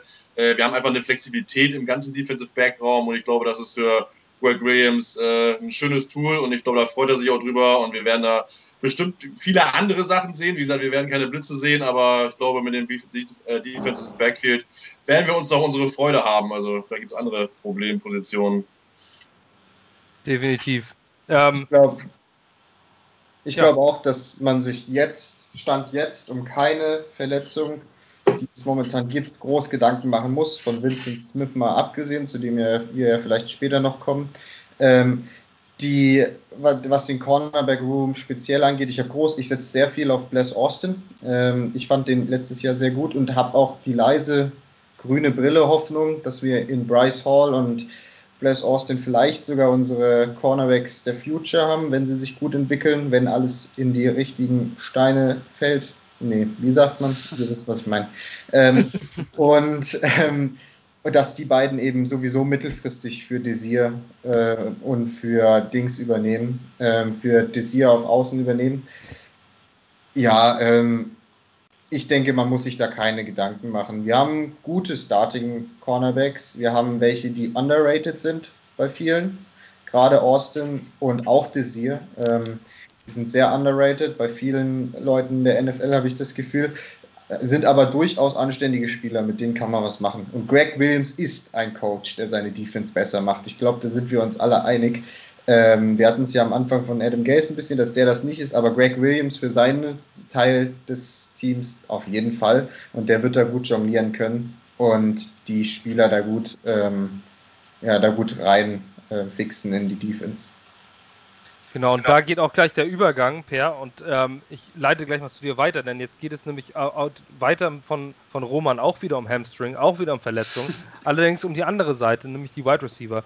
Ähm, die Frage ist ein kleines bisschen überholt aufgrund der zeitlichen äh, Geschichte, aber wir können es direkt eins zu eins umsetzen. Und zwar steht dort, äh, Roman fragt um Denzel Mims, ebenfalls mit Hamstring raus. Da die Jets anscheinend äh, Chris Hogan holen, kleiner Spoiler, haben sie getan, scheint es nicht so gut um Mims zu stehen. Oder werden, die, ähm, oder werden diese bis Week 1 wieder fit sein? Da kommen wir jetzt nämlich zu Vincent Smith, Per. Ja, für den ist es sehr schade, dass er sich verletzt hat. Ähm, der war für mich so ein kleiner Sleeper-Kandidat, eigentlich ein bisschen was von dem zu übernehmen, was Robbie Anderson gemacht hat für uns in den letzten Jahren. Ähnlicher Körperbau gewesen, ähnliche Geschwindigkeit. Ähm, für den finde ich schade, der wird fehlen, der wird auch eine Weile brauchen, um wiederzukommen nach seiner Verletzung. Also der wird nicht so ein Faktor sein, wie ich es mir insgeheim so ein bisschen erhofft hatte während der Saison. Bei Denzel Mims ist es so, auch da finde ich, dass er jetzt fehlt, ist schlimmer, als dass ein Pierre Desir fehlt, der ein Veteran von sieben Jahren in der NFL ist. Der hat seine Erfahrung, der weiß, wie er zu Woche 1 fertig sein wird. Bei Denzel Mims ist es anders. Der hat schon die ganze Offseason nicht gehabt als Rookie. Auf einer Position, wo es viel um Chemistry geht, wo der der Lernprozess ein bisschen stärker ist im College als bei anderen Positionen. Ähm, für den finde ich schade, dass er jetzt Tage verpassen wird und gerade auf der Wide Receiver Position, wo wir ja seit Jahren nicht gut besetzt sind eigentlich, ist es schon was, was fehlt. Ähm, ich denke trotzdem, dass er fertig ist, also was heißt fertig, dass er einsatzbereit sein wird zum Saisonstart, aber die Möglichkeit, sich direkt als zweiter Outside Receiver neben Perryman zu, äh, zu platzieren, die ist natürlich ein bisschen eingeschränkt jetzt dadurch. Äh, deswegen bei Denzel Mims finde ich es schon schade, weil Receiver einfach nicht unsere stärkste Position ist, gerade Outside Receiver nicht. Ähm, da hoffe ich, dass er noch wieder reinkommt, noch ein paar Wochen im Trainingcamp eingesetzt werden kann. Aber es, für den finde ich schon, dass es eher ein Rückschlag. Ja, auf jeden Fall, das denke ich auch. Das äh, kann gerade zur Anfangszeit. Allerdings muss man dazu noch kurz am Rande sagen, dass Brashad Perryman und Dan, äh, Sam Darnold scheinbar eine ganz gute Chemistry aufbauen. Man liest gute Dinge mit Big Plays, aber selbstverständlich Trainingscamp da war auch mal, äh, da waren auch mal andere Namen, große Stars und dann waren sie kurz danach weg. da muss man immer aufpassen. Ja. Ähm, nächste Frage, ich sage auch gleich, von wem sie war, die finde ich hochinteressant. Ähm, da muss man gucken, wer du schreit. Äh, wer, wer hier schreit. So. Und zwar das Darnold-Denkspiel. Was passiert, wenn Sam dieses Jahr A. eine Breakout-Season hat? In Klammern, dann schon neuer Vertrag. B. eine Durchschnittssaison spielt. Oder C. seine persönlich schlechteste Saison spielt. Was passiert in diesen Fällen? Was passiert mit Sam Darnold in der Offseason 2021? Ich glaube nichts. Also zumindest vertraglich nichts. Also ähm, es wird, wenn er eine Breakout-Season hat, äh, sagen viele, ja, muss er erstmal beweisen. Ähm, das ist einfach so und das muss er auch dann machen. Ähm, von daher, ich glaube, vertraglich, egal wie er spielt und selbst wenn er Lights Out spielen würde, ich glaube nicht, dass, dass es nächstes Jahr eine neue Vertragsverlängerung geben würde. Ähm, bei einer Durchschnittssaison, ja, dann sagen wir halt, wir haben einen Durchschnittsquarterback. Ist ja die Frage, wie man Durchschnitt definiert. Ähm, und wenn er die schlechteste, so wie Schiedsrichter, glaube ich, die schlechteste Saison bis jetzt überhaupt spielt, ähm, dann werden wir oder da werden die Stimmen lauter ähm, von allen, dass wir nach einem neuen Quarterback uns umgucken müssen mit unseren vier First-Round-Picks in den nächsten Jahren. Äh, ob das dann nach der nächsten Saison schon passiert, wage ich zu bezweifeln, weil ich glaube, Kaspar ist er nicht äh, mit dem Vertrag, vom, vom Rookie-Vertrag. Ähm, aber ähm, ich glaube nicht, dass sich irgendwas Nennenswertes jetzt tut, äh, sei es Rauschmiss oder neuer Vertrag, was Donald angeht. Sehe ich tatsächlich ein bisschen anders. Ähm, wenn er jetzt eine Breakout-Saison spielt, mal dahergesponnen, wir gehen 9 und 7 trotz des schweren Schedules, was schon am oberen Ende des Spektrums für mich tatsächlich ist, von dem, was ich mir vorstellen kann. Er macht eine super Saison, er wirft 25 Touchdowns, nur 12 Interceptions, also was wird zu dem Franchise-Player, den wir alle in ihm hoffen zu sehen. Dann eine smarte Organisation geht dann nach dem dritten Jahr ran und bietet ihm einen Vertrag an, damit wir nicht in eine Lage kommen, wie es ein Dak Prescott bei den Cowboys hat. Das ist natürlich viel Spekulation. Das muss er auch erstmal machen, so eine Saison zu spielen, dass man sich danach ganz klar ist, dass er dieser Typ ist, ein Pro Bowl Quarterback auf Jahre. Aber ich bin halt ein großer Fan von ihm, deswegen möchte ich das gern so optimistisch sehen, dass das vielleicht auch passiert. Und ich würde ihm als General Manager danach auch im nächsten Jahr eine Vertragsverlängerung anbieten. Patrick Mahomes ist natürlich ein anderes Beispiel, aber auch der hat nur drei Jahre Vertrag bis jetzt in der NFL gehabt und hat jetzt sein Angebot bekommen. Natürlich ein ganz anderes Level. Angebot. Ne. ja. Der Typ aber, kann ein ganzes Land kaufen. Ja. Aber smarte Organisationen verlängern ihre Spieler, bevor es zum Knackpunkt kommt. Jamal Adams wäre in einer smarten Organisation niemals so, da wäre es nicht so weit gekommen. Man kann über Adams charakterlich sagen, was man will, aber mit einer Organisation mit ein bisschen mehr Weitsicht wäre es niemals so weit gekommen, dass man einen All-Pro draftet und der nach drei Jahren schreit, ich will weg. Das, das liegt auch zum Teil an uns. Das muss man einfach so sehen. Und bei Darnold er ist ein ganz anderer Charakter, der würde niemals irgendwie den Mund aufmachen, wenn er eine Breakout-Saison hatte. Der würde immer sagen, ich will das erst bestätigen, also was, von dem würden immer die richtigen Worte kommen, so wie es bis jetzt auch so war. Aber wenn er einen Breakout hat, würde ich ihm einen Vertrag anbieten, sofort, um relativ früh die Sache abzusichern, sich dazu zu bekennen und so weiter. Wenn man den negativen Weg sieht, dann würde es immer heißen, Gaze ist schuld.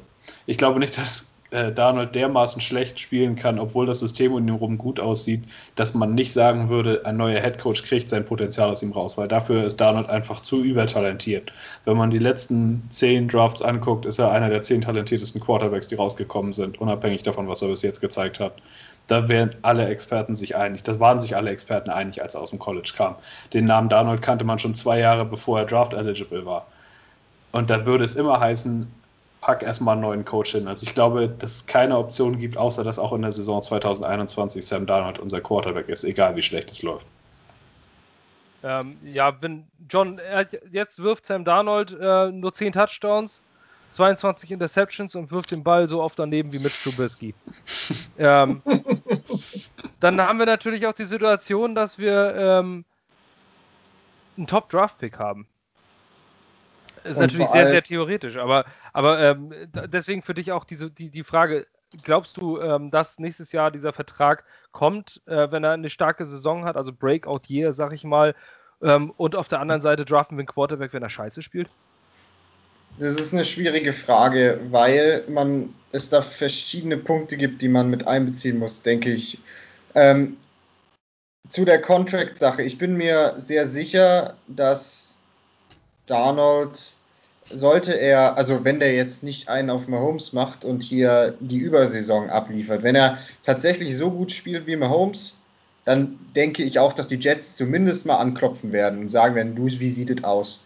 Ähm, wenn er jetzt aber einfach nur gut spielt, ich denke da mal an eine Derek Carr-Saison vor, lass mich nicht lügen, drei Jahren war es, glaube ich. Ja. Oder ähm, irgendeine andere, kannst eigentlich jeden nehmen, der ein One-Hit-Wonder war, weißt du? Ähm, ähm, wenn der halt eine Saison hat, wo man sagt, klar, da war er sehr gut oder da war er gut, ähm, hat er seine Zahlen geliefert, war jetzt aber irgendwie nicht splashy. Ähm, dann wird man noch warten, weil Joe Duck, man muss auch einfach sehen, Darnold wurde von McKagan gedraftet und das ist wichtig, weil er kein Douglas QB ist. Ähm, Joe Douglas könnte natürlich sagen, ich habe hier einen mega Vertrag gekriegt von den Jets, dass ich dieses Team umkrempel, also krempel ich dieses Team auch komplett um. Und würde und könnte sagen, ich möchte von Darnold im Prinzip ähm, jede Versicherung, die ich bekommen habe, die ich bekommen kann, dass er nicht scheiße ist oder dass er ein guter QB ist, bevor ich ihn verlängere, weil wenn nicht, dann werde ich einfach sagen, der wurde von einem anderen Regime gedraftet, ich will hier meinen eigenen Quarterback installieren. So viel da, zu seiner Breakout-Season. Also ich glaube nicht, dass da eine Vertragsverlängerung gleich anstehen wird. Ich denke, das wird dann übernächste Offseason zum, ähm, zur Diskussion. Die andere Seite, wenn er jetzt sehr schlecht spielt, sagen, oder ich glaube, es muss nicht mal sehr schlecht sein. Es kann auch eine Saison sein, geben wir ihm was, was 15 Touchdowns, weißt du? Und lassen wir mal die Interceptions ganz raus. So, dass er nicht, so dass man das Gefühl bekommt, dass er nicht in der Lage ist, ein Spiel im Alleingang für die Jets zu gewinnen. Oder zumindest den X-Faktor auszumachen. Ich denke da an einen Mitch Trubisky zum Beispiel, wenn er was in die Richtung dreht. Oder auch einen Derek Carr eben nach seinem ähm, angeblichen Breakout hier. Da muss man sich auch vor Augen führen, nächstes Jahr kommt ein gewisser Trevor Lawrence aus dem Co College. Und sollten die Jets tatsächlich in die beschissene Situation kommen, dass sie einen Top 5 Draft Pick haben, glaube ich, und Darnold spielt schlecht, oder nur Durchschnitt, glaube ich, man wird es sich zumindest sehr genau überlegen in Florham Park, ob man ihn nach drei Jahren ohne Steigerung, ohne nennenswerte Steigerung, nicht doch für ein Talent wie Lawrence absägt. Also wortwörtlich absägt. Ob das eine schlaue Entscheidung ist oder nicht, ähm, will ich jetzt keine Prognose drüber abgeben, aber ich denke, dass es zumindest mal diskutiert werden würde, wenn Darnold schlecht spielt. Und dass man zumindest mal bei, beim dem Team, das dann den, die ersten, das ein bisschen weiter vorne ist, falls es da eins gibt, das tradewillig ist, mal anklopft und fragt, was sie denn haben wollen. Das ist so mein Gedankengang. Ja, ein guter Gedankengang. Ähm, auf jeden Fall denke ich, dass wir diese Frage äh, ausgiebig beantwortet haben. Ähm, zu, den, zu den Spielern quasi eine letzte Frage. Ähm, auf welche Spieler sollte man diese Saison besonders achten? Ähm, ich für meinen Teil ähm, gucke sehr auf Les One Austin, weil der für mich letztes Jahr ähm, eine absolute Überüberraschung war. Also was der äh, geleistet hat in den wenigen Spielen äh, oder in den Spielen, die er auf dem Platz war, war für mich außergewöhnlich, gerade nach der ähm, Verletzungshistorie und wenn man sich den jetzt anguckt, dann sieht er so aus, dass seine Muskeln Muskeln haben. Ich habe so einen Körper selten gesehen, also das hat mir schon Angst gemacht. Sowas sieht man sonst nur bei Körperwelten. Ähm, das war echt abgefahren. Aber unabhängig von seinem Body ist, ähm, hat er einfach den irren, das gespielt, das für mich gezeigt. Man kann immer viel bewerten, der kann gut tackeln, der kann gut das. Der hat einfach Instinkt gezeigt. Und das habe ich auf dem Tape gesehen. Immer diesen Spielinstinkt, immer zum richtigen Weg. Der hat die Hüfte des Quarterbacks richtig interpretiert. Ich glaube, an dem können wir ganz, ganz viel Spaß haben. Wenn der gesund bleibt, äh, sehe ich dort einen Pro Bowl, Quarter, äh, Pro Bowl Cornerback. Und es würde mich tatsächlich auch gar nicht überraschen, wenn das schon nächstes Jahr soweit sein könnte. Ähm, er hat den richtigen Defensive Coordinator dafür. Er hat mit Markus May den richtigen, äh, die richtige Absicherung dahinter. Das ist für mich der Spieler, auf den ich am meisten achte. Ähm, Marvin, wer ist es für dich? Ja, ich weiß nicht, kann ich um mehrere sagen. Also ich glaube, ja, äh, ich, also wie gesagt, ich, auch wenn ich jetzt das nicht alles Rookies sind, aber ich glaube, ich äh, achte, achte, sehr definitiv auf Le'Veon Bell, auf Quinnen Williams, Ashton Davis äh, interessiert mich mega. Ähm, also sagen wir mal, das sind so meine drei Hauptspieler, auf die ich achten werde. Ähm, und natürlich auch mit Kyle Beckton, weil einfach die Positionen und die Spieler einfach am wichtigsten sind, ähm, finde ich zumindest. Äh, und da muss einfach eine, eine Steigerung her. Ähm, und ich bin einfach auch gespannt, äh, ja, wie man reagiert nach dem, nach dem schlechten Jahr ähm, und ob alles, was man so erzählt und was sie so sagen, dann auch wirklich umgesetzt wird in Leistung. Von daher äh, sind das so meine, meine Hauptspiele, auf die ich achten werde. Per. Ah, für mich sind auf der offensiven Seite Chris Herndon, der ist für mich der X-Faktor, der unsere Offense abgesehen von Donald auf ein anderes Level heben kann. Er kann eine absolute Red Zone-Waffe sein. Er kann der Go-To-Guy für Download sein, den wir ja auf dem Papier eigentlich jetzt so noch nicht unbedingt haben. Äh, und er hat Chemistry gezeigt in seiner Rookie-Saison, bevor er letztes Jahr gefehlt hat. Er ist für mich jemand, den ich in der Offense auf dem Zettel habe, von dem ich mir eine gute Leistung und eine starke Steigerung auch erhoffe. In der Defense ist Foley Fatukasi, von dem ich viel halte, in dem ich Pro Bowl-Potenzial sehe. Und ja, Den, also auf den achte ich einfach, weil er mir auch extrem sympathisch ist in den Interviews und überhaupt einer meiner Favorite-Spieler zurzeit bei den Jets, von dem ich auch hoffe, dass er nächstes Jahr den nächsten Schritt macht. John, wen hast du? Defensiv schließe ich mich Basti an mit Bless Austin, habe ich ja schon genug drüber gesagt. Ich mag den Jungen sehr. Ähm, ich sehe es nicht ganz so optimistisch wie Basti. Ich weiß nicht, ob er schon das Potenzial hat, nächstes Jahr aufs Pro Bowl Level zu gehen. Er hatte eine sehr lange Verletzung vor der letzten Saison, ähm, ist ein bisschen anfällig, muss man mal gucken. Ähm, also ob Les Austin auf jeden Fall und ein Mann, der uns, glaube ich, alle letztes Jahr schon brutal überrascht hat, wo es mich einfach interessiert, wie es mit der Entwicklung weitergeht. Und das ist Kyle Phillips, ähm, der Outside Linebacker ähm, ob der das schafft, auf seinem letzten Jahr aufzubauen, weil wenn der das schafft, dann haben wir da, glaube ich, wirklich eine kleine Waffe in der Hinterhand. Offensiv Chris Herndon, auf jeden Fall, der war, ich fand, der beste Tight End seiner Draft Class. Es gibt Leute, die einen gewissen Mark Andrews dann noch nach vorne stellen, aber ich fand ihn einfach den komplettesten und auch den, der die größten Big Plays gemacht hat, wenn der das schafft, ähm, sein Verletzungsjahr hinter sich zu lassen und ähm, volle Kanne reinzuhauen, ist das echt gut. Und wem ich auch Chancen ausrechne und ich klopfe jetzt hier mal auf Holz, aber hoffen wir mal, dass Denzel Mims und Vincent Smith schnell zurückkommen. Aber sollte das nicht der Fall sein, denke ich, dass wir einen gewissen Jeff Smith ebenfalls auf dem Zettel haben sollten. Das ist ein Wide Receiver.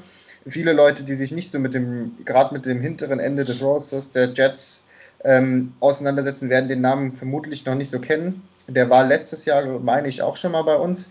Ähm, ist zusammen mit Lawrence Cager und dem anderen undrafted, äh, undrafted Free Agent Wide Receiver, äh, undrafted Rookie, sorry, ich werde gerade undrafted Rookie Wide Receiver ganz hinten auf dem Death, Death Chart eigentlich, hat aber in den letzten Wochen ähm, im Training Camp sehr, sehr gut abgeliefert. Den fand ich auch letztes Jahr schon gut, den Jeff Smith.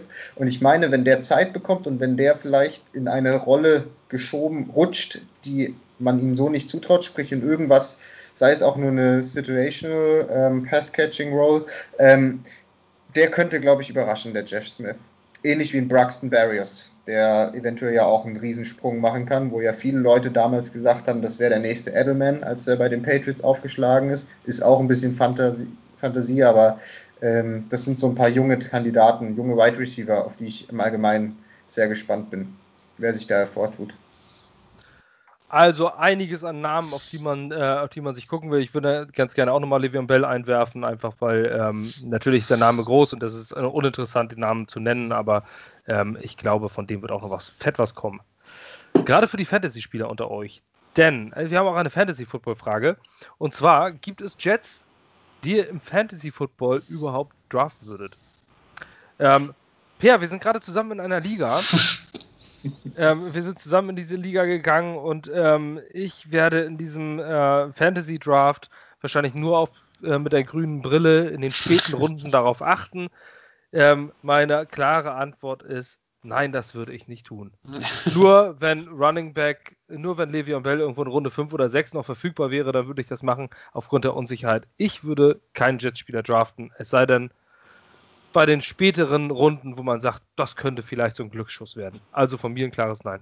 Ah, ich als Flyer so in den letzten Fantasy-Runden Chris Herndon, weil Titans sind in der NFL nicht so weit verbreitet und wenn der sein Potenzial abruft, meinetwegen 800 Yards, 6 Touchdowns, das ist ein Top 10 Fantasy-Titan.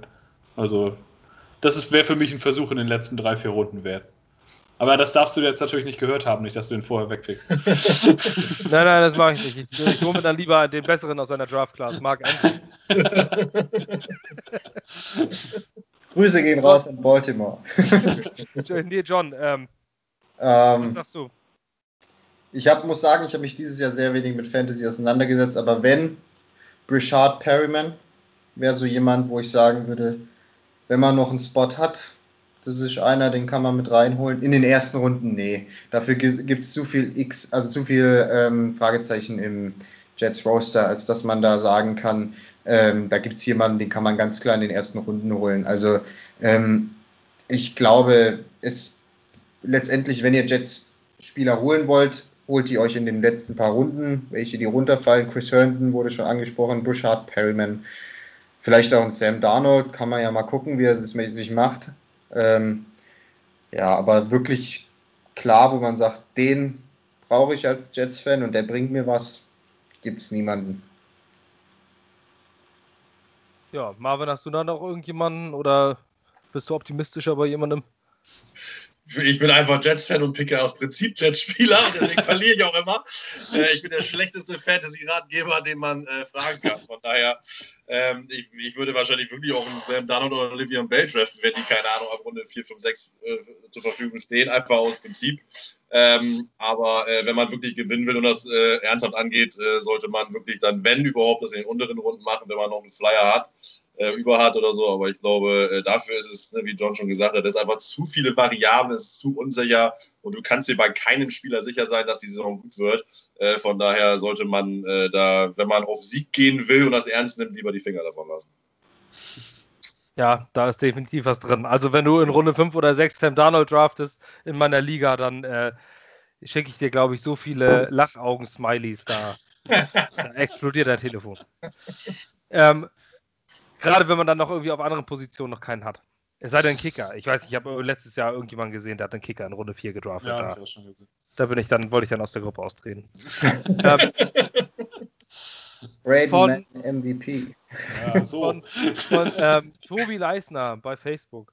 Äh, auch eine sehr interessante Frage. Könnte den Zeitrahmen sprengen, versuchen wir es knapp zu halten. Ähm, da die College-Saison teilweise ausfällt und gegebenenfalls auch Big Ten, Pac-12 etc. erst im Frühjahr spielen wird, was ist unser Pick des Seahawks überhaupt noch wert? Und was bringt es überhaupt, wenn man äh, die College-Spieler nicht richtig scouten kann? Mir ist klar, dass alle Teams dieses Problem haben, aber die Jets, Dolphins und die Jaguars haben, äh, haben gar zwei First-Round-Picks und die sind ja doppelt betroffen. Nur so ein Gedankenspiel zum All-In. Äh, sind wir trotzdem viel schlecht, ähm, sind wir trotz alledem zu schlecht besetzt und zum Tanken verschenkt man dann wieder ein Jahr von Darnold.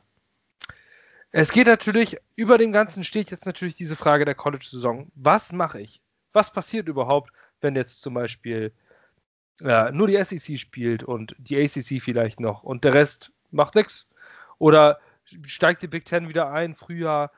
Ähm, ich glaube, das wird viel über den Haufen werfen. Ich denke, dass ähm, noch, noch manche Opt-out äh, trotzdem spielen werden, glaube ich. Ähm, Justin Fields hat ja gerade äh, einen Quarterback, sagt das Team nochmal? Ohio State. Ohio State. Ja, genau. Der hat jetzt nochmal eine, eine ähm, nochmal was gestartet hier, so eine, so eine Petition, dass die Liga doch spielt. Ähm, ich finde, es ist jetzt alles noch sehr unklar zu sagen. Wir werden College Football sehen, da bin ich mir sicher. In welchem Umfang, das ist die Frage. Ähm, Per, du bist ja jemand, der gerne scoutet. Ähm, was könnte passieren, verschiebt die NFL, die wirklich autistisch auf ihren, ähm, auf ihren Zeitablauf. Also die sind, die NFL, die weicht ungern von irgendwas irgendwie ab. Ähm, die draften lieber virtuell und stellen alles so dar, als dass sie irgendwas verändern. Und ähm, glaubst du, dass sie davon abweichen und das der College-Saison anpassen? Nein. Das glaube ich, ehrlich gesagt. Ich, es ist ja jetzt schon so, dass die College-Saison ziemlich gespalten ist. Es gibt Ligen, die sagen, wir spielen im Frühjahr. Es gibt Ligen, die sagen, es gibt erstmal überhaupt gar keinen Sport, bis sich die ganze Situation aufgeklärt hat.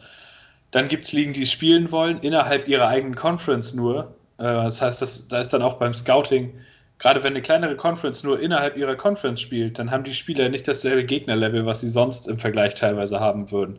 Das heißt, das beeinträchtigt, dass du sagen kannst, wenn da ein Spieler dominiert, was ist das eigentlich wert, wenn er da so nur gegen McDonalds-Verkäufer aus der Zukunft antritt? Das, ähm, also das wird ein wilder Draft So, das kann man jetzt schon sagen. Die NFL kann ich mir eigentlich nicht vorstellen, dass sie ihren Draft wirklich verschieben, weil sehr viele Top-College-Prospects, die jetzt schon wissen, dass sie irgendwann in Runde 1, 2 und 3 sehr wahrscheinlich gehen und ihre Agenten ihnen das sagen und sie von diesem Komitee, was es da gibt im College Football, gesagt bekommen, du wirst ein Top-3 Top Runden-Pick, die opten jetzt gerade aus. Das passiert jeden Tag. Das sind ganz viele College-Spieler, die jeden Tag am Moment entscheiden, sie werden die Saison nicht spielen und direkt zum Draft gehen nächstes Jahr. Das sind aber alles Spieler, denen ein komplettes Jahr Football, ein komplettes Jahr Scouting für die Teams fehlt. Also das wird noch mehr eine Lotterie, als der Draft sowieso schon ist. Und es wird absolut unvorhersehbar. Manche Spieler werden sich vielleicht entscheiden, ja länger im College zu bleiben, um im Frühjahr dann zu spielen. Das wird auf jeden Fall eine ganze Menge verändern. Das ist jetzt aber noch nicht absehbar, wie sich das auf den Qualitätspool beim nächsten Draft wirklich auswirkt. Was man aber bereits sagen kann, ist, dass bei der Einschätzung der Qualität es noch viel mehr äh, ja, blinde Flecken geben wird als sonst. Das wird viel mehr Steals geben, mit denen man nicht rechnet. Undrafted Spieler werden besser sein, als man es sonst gewohnt ist, weil man sie vorher nicht einschätzen konnte. Wenn ich an diese ganz, einen Joe Burrow vor einem Jahr hätte den niemand gedraftet. Überhaupt keiner. Der hat in seiner letzten Saison als Senior die beste College Quarterback-Saison aller Zeiten hingelegt und ist dadurch ein First Overall Pick geworden. Noch im Oktober hätte den niemand vor Runde 3 ausgewählt. Und das ist etwas, was nächstes Jahr nicht der Fall sein wird. Diese ganzen Seniors, die wirklich bis zum letzten Jahr gebraucht haben, um richtig gut zu werden, was ja völlig legitim ist. Du entwickelst dich im College und im letzten Jahr kannst du es so richtig abrufen, hast es alles so richtig drin, das System funktioniert und das fehlt. Und da ist echt die Frage, ob der NFL dann nicht vielleicht auch ein bisschen Talent auf Sicht verloren geht, weil diese Leute sich dann halt für eine andere Karriere entscheiden, als Football weiterzuspielen. Ähm, und um die eigentliche Frage zu beantworten, auf dem Papier und in dieser klassischen Trade Value Chart, die es ja von der NFL gibt, wo jeder Pick ein Punkt wert, also so und so viele Punkte wert ist, die Draft Picks des nächsten Jahres sind Stand jetzt ein gutes Stück weniger wert, als es normalerweise der Fall ist, wegen dieser Unsicherheit.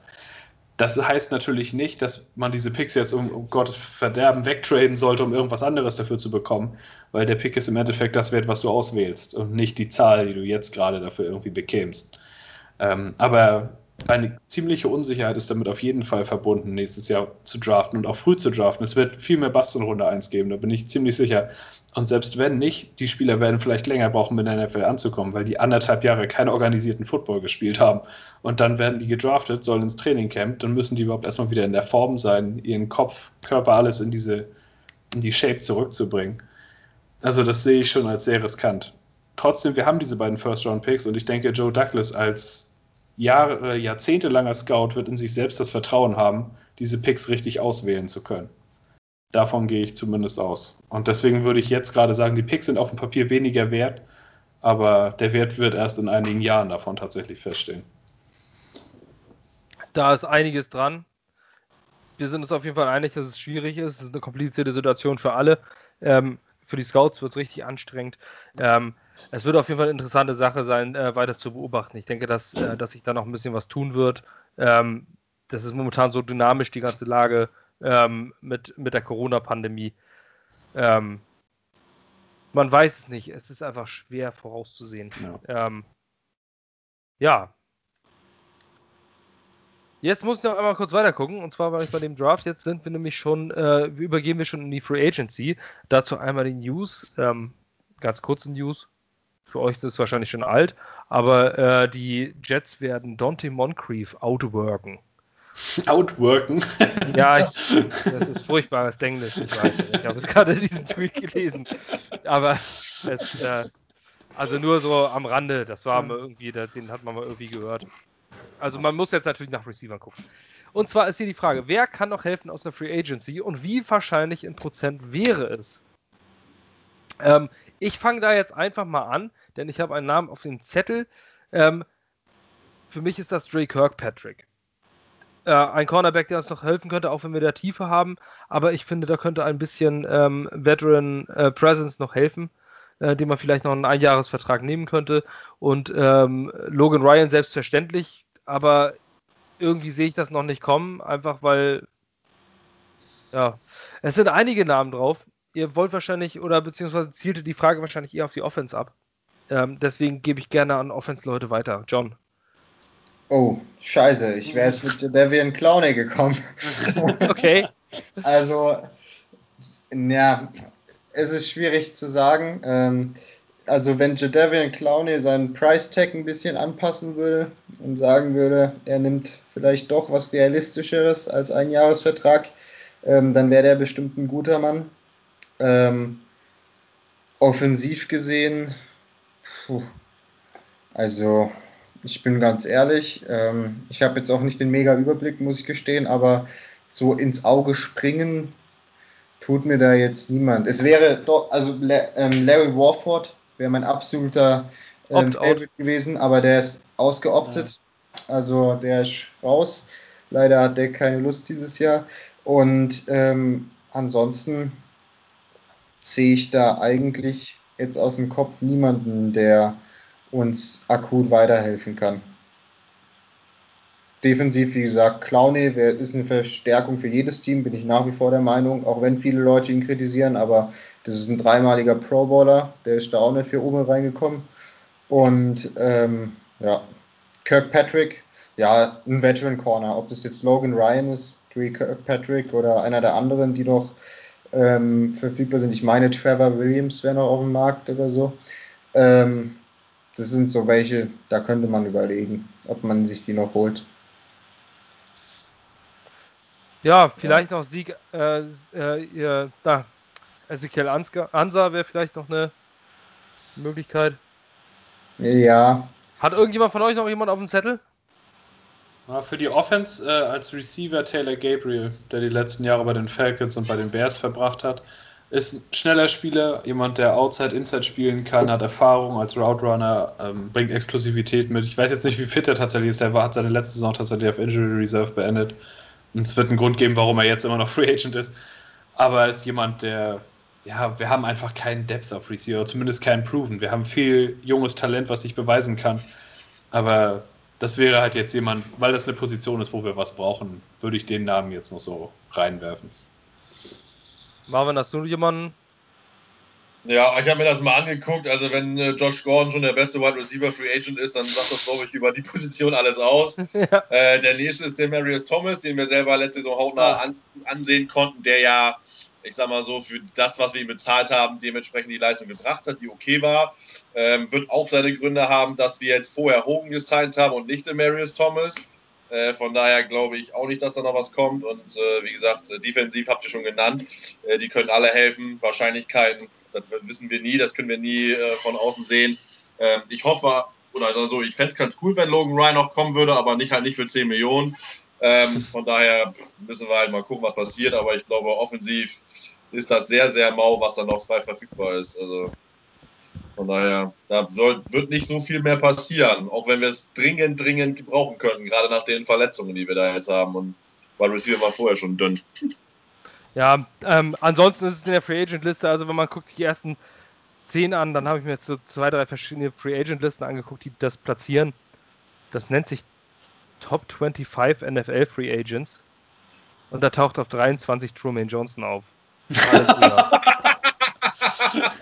Die also ich, weiß nicht, alles gesagt. ich weiß nicht, wer diese Leiste, äh, der die Liste durcheinander gewürfelt hat und Clay Matthews hinter Truman Johnson gesetzt hat, aber äh, ein von mir aus, wenn derjenige, der die, Seis, äh, die Liste kreiert hat, ähm, von mir mal einen gedanklichen Schiemantritt.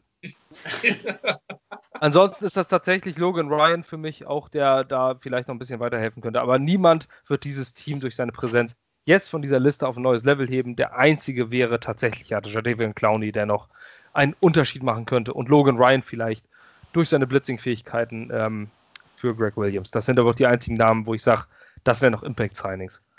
Ansonsten wird es eng. Ähm, man muss ja auch sagen, sonst wäre ja zu diesem Zeitpunkt auch niemand Free Agent. Die, ja, die wollen, haben alle irgendeinen Question Mark, sonst wären die nicht mehr draußen. Genau. Also entweder wollen sie noch nicht, weil sie noch ein bisschen mehr Freizeit rausschinden wollen, weil mhm. jetzt sind die Camps, jeder, der, äh, der voller Energie und Bock äh, Football spielt, ähm, der ist jetzt eigentlich schon auf dem Platz. Und wenn, dann nimmst du irgendein Angebot an. Das finde ich eigenartig jetzt, sag ich mal, von Clowny und Ryan, dass sie noch nicht irgendwo unter Vertrag stehen. Die werden diverse Angebote liegen haben, mit denen sie noch nicht ganz zufrieden sind. Das äh, ist auch also die Frage. Clowny will auch spielen. Clowny optet nicht out, das hat er letztens erst gesagt, dass er auf jeden Fall spielen will und er Anfang der Saison auf dem Roster sein will. Ich denke, da wird sich innerhalb der nächsten Wochen irgendwas tun. Es ist wirklich schade, dass Warford raus ist, weil der wäre ein richtig guter Guard für uns geworden.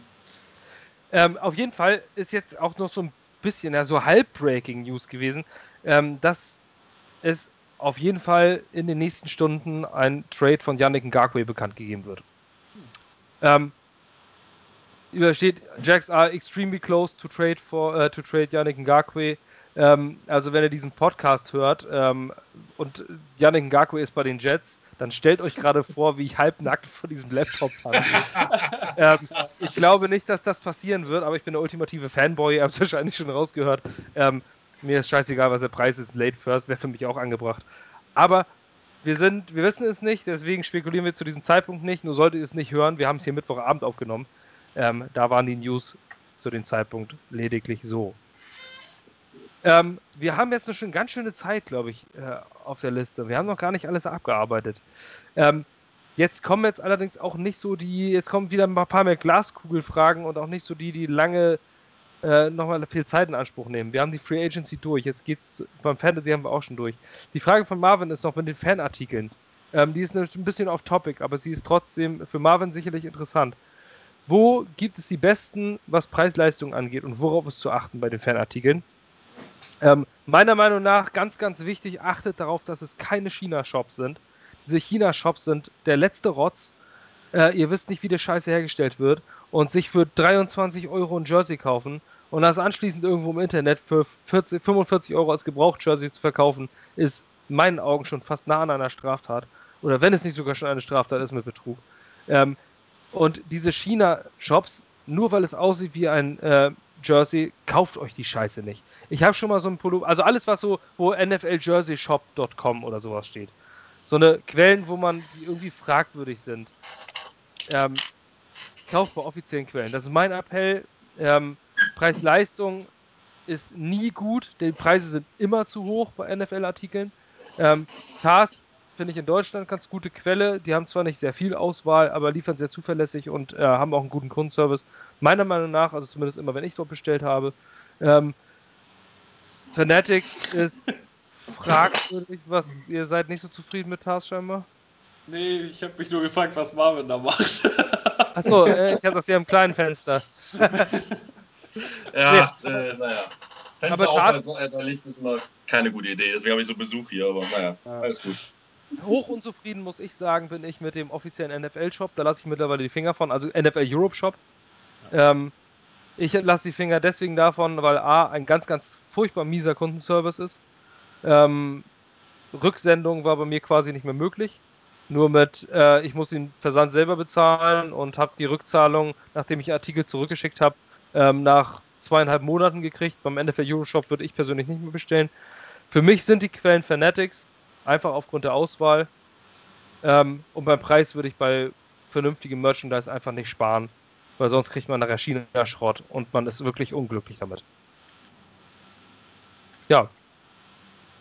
Ich habe gerade ein irres Hintergrundgeräusch. Ich weiß nicht, von dem Himmel das kommt. So ein lautes Rauschen. Habt ihr das auch? Ja. Aber ich habe keine Ahnung, wo das herkommt, ehrlich gesagt. Naja, dann stellt euch einfach vor, dass ihr im Flugzeug sind, aber ihr seid als Jets-Fans, Jets seid ihr das ja gewohnt. Ähm, Fanartikel hat noch irgendjemand was hinzuzusteuern, irgendjemand andere Quellen, wo er bestellt. Also ich, wie gesagt, nehme Fanatics äh, ganz gerne ähm, oder am liebsten Fanatics International natürlich. Ja. Offizieller Shop Jets habe ich noch nie bestellt, weil wenn man da irgendwelche Sachen in den Warenkorb legt und danach zum Checkout geht, ähm, ist das plötzlich irgendwie weiß ich, wenn man für 50 Dollar bestellt, dann muss man plötzlich äh, 190 Dollar äh, Zoll bezahlen und so. Also völlig irre Beträge, wie das da zusammengerechnet wird. Ähm, ich bestelle nicht aus Übersee. Ja, Fanatics International schon. Da muss man halt dann notfalls den Zoll mal ins Gra also muss man die bittere Pille mal schlucken, wenn man was Bestimmtes unbedingt haben will. Das habe ich schon gemacht. Da kann man sich auch darauf verlassen. Das kann man sogar zurückschicken, habe ich auch schon mal gemacht. Und ansonsten in Deutschland ist TAS, finde ich, die erste Adresse. Also die machen gute Sachen, die haben auch viel, also auch viel aktuell, zum Beispiel die aktuellen Trainingcamp, äh, Sideline-Caps haben sie jetzt schon drin. So hässlich die von den Jets leider auch ist. Aber da findet man für einen guten Preis und ohne allzu viel Versandkosten eigentlich immer was Gutes. Also Marvin Tars, T-A-A-S-S.com, The All American Sports Shop, glaube ich. Ja, da findet man auch andere Ligen, NBA, NHL, die haben alles mit dabei. Genau, dann kann man sich auch endlich mal das New York Mets Baseball ähm, Cap kaufen. Let's go, Mets. Let's go, Gut, Mets. Sonst, ist, sonst ist nichts zu. Äh, John, du hast viel Kontakte nach UK. Gibt es da irgendwo was? Inwiefern? Ja, du warst schon im UK-Podcast und sowas. Du meinst und, äh, ähm, dingsmäßig. Ähm, Shopmäßig, hast du da irgendwo noch eine andere Quelle oder so? Nee, also ähm, nichts, was jetzt für Leute, die in Deutschland sind, interessant ist.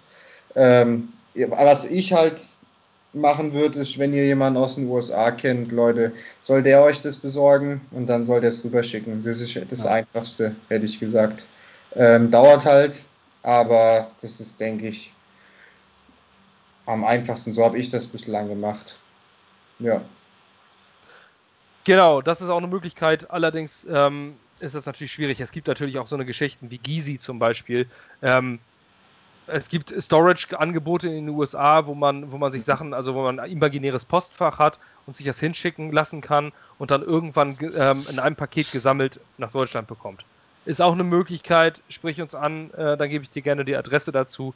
Ähm, das wird ganz gerne in der Trading Card-Szene gemacht, ähm, wo einzelne Karten hier einfach nicht verfügbar sind und dort werden sie dann einfach nach und nach hingeschickt und irgendwann kriegst du ein Paket. Ist mit Sicherheit eine Möglichkeit. Ansonsten, wie gesagt, tars.com oder .de, je nachdem, zur Not google das oder Fanatics International. Es geht weiter um die Zukunft der Jets. Wir kommen zum letzten Abschnitt quasi und äh, dort noch ein paar Fragen. Die Zukunft, wie entwickelt sich die Franchise in den nächsten fünf Jahren? Positiv bzw. negativ und warum? Da würde ich ganz gerne gleich einsteigen. Ähm, meine Sicht zur nahen Zukunft der Jets war selten so gut wie aktuell, obwohl wir jetzt aktuell gar nicht so einer guten Situation sind. Ähm, wir sind kein Winning-Team, aber wir haben einen Quarterback in meinen Augen, der auch 2000, möglicherweise 2030 noch unser Quarterback sein könnte. Ähm, wir haben einen General Manager, der in meinen Augen bisher fast alles richtig gemacht hat, ähm, der zumindest eine wo man mal das Gefühl hat, es geht nicht darum, irgendwie noch, irgendwie noch den, den Dick in die Medien zu, äh, zu gelangen, wie äh, McKagan mit seinen, mit seinen fetten Signings, ähm, sondern der mit Bedacht langsam etwas aufbauen möchte und jetzt in seinem ersten Draft gezeigt hat, ähm, dass er guter, guter Taktierer ist. Ich glaube, das hängt alles am General Manager einer Organisation. Auch gar nicht so sehr an den Ownern, sondern Joe Douglas hat jetzt noch fünf Jahre Vertrag. Der hat einen Plan, und ich glaube an diesen Plan. Ich glaube an diesen, bei McKagan wollte ich an den Plan glauben. Bei Joe Douglas glaube ich wirklich an den Plan. Deswegen glaube ich, dass die Zukunft der Jets auch in naher Zukunft gut aussehen wird und wir möglicherweise 2021 schon ein Playoff-Team auf Platz haben. Sehe ich ähnlich. Kann ich nichts dazu fügen. Joe Douglas ist das Zünglein an der Waage und das ist ein Topmann. Ähm, der hat eine sehr gute Reputation. Der hat bislang alles richtig gemacht, meiner Meinung nach. Ähm, es gibt wenig Anlass, jetzt daran zu zweifeln, dass die Jets in guten Händen sind. Also meiner Meinung nach. Weiter im Spiel, Marvin? Ja, ich weiß nicht, vielleicht bin ich auch, auch wie du ja schon zu lange Jets-Fan. Ich finde ja gut, dass du das so positiv sehen kannst. Ich äh, will erstmal äh, Leistung auf dem Platz sehen und äh, so richtig das ist, dass äh, Joe Douglas im Moment alles richtig gemacht hat. Äh, das hat McKagan im ersten Jahr, bis auf vielleicht kleinste Ausnahmen auch. Ähm, und er war auch äh, General Manager of the Year, wenn ich mich richtig erinnere. Ja.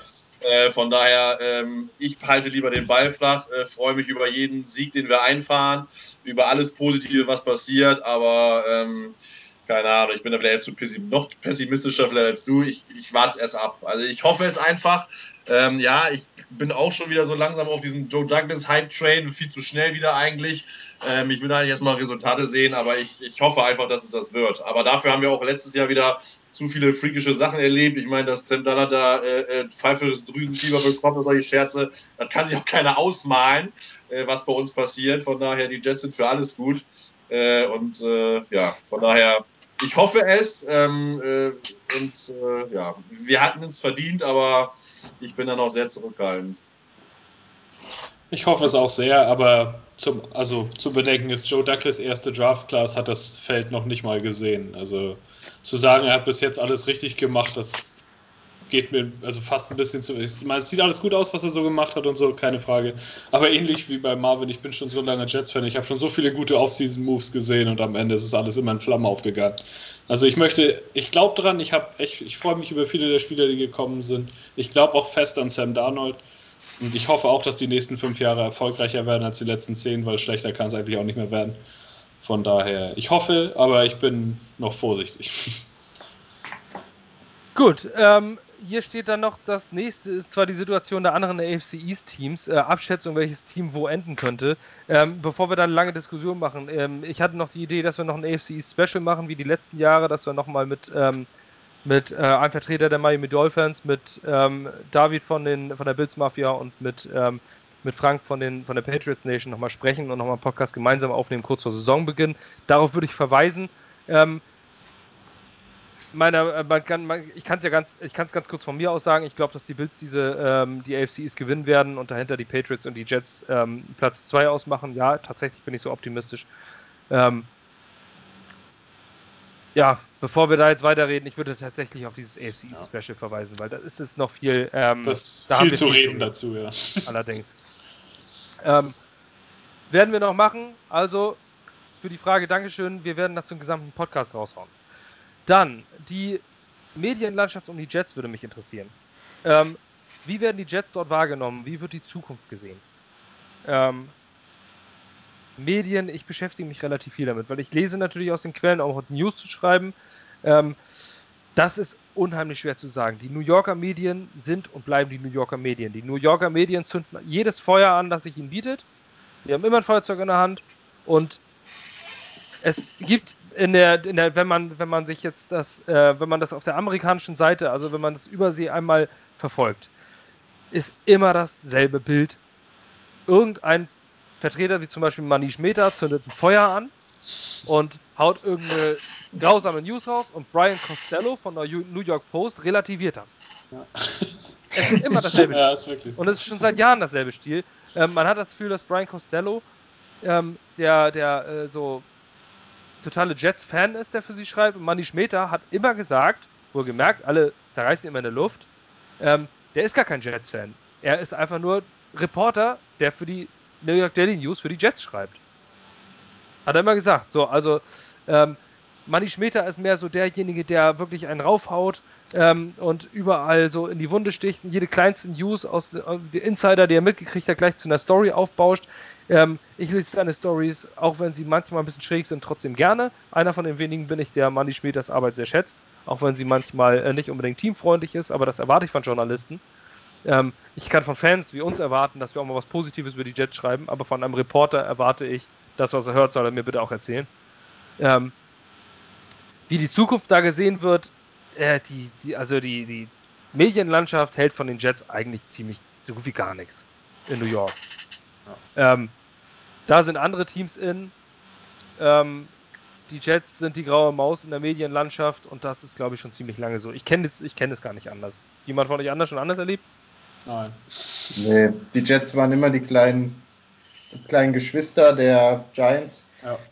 Ähm, wenn es ein Team gab, das hochgehauen wurde, dann waren es immer die Giants. Die wurden immer in den Himmel gelobt. Die Jets hat man vergessen oder hat sie so schlecht geredet, wie das geht. Und ähm, ja, also habe ich auch nicht anders erlebt man kann ja auch nicht viel Positives sagen über New Yorker Teams. Ja, muss ne? man sagen. Also, das ist ja auch äh, Yankees jetzt.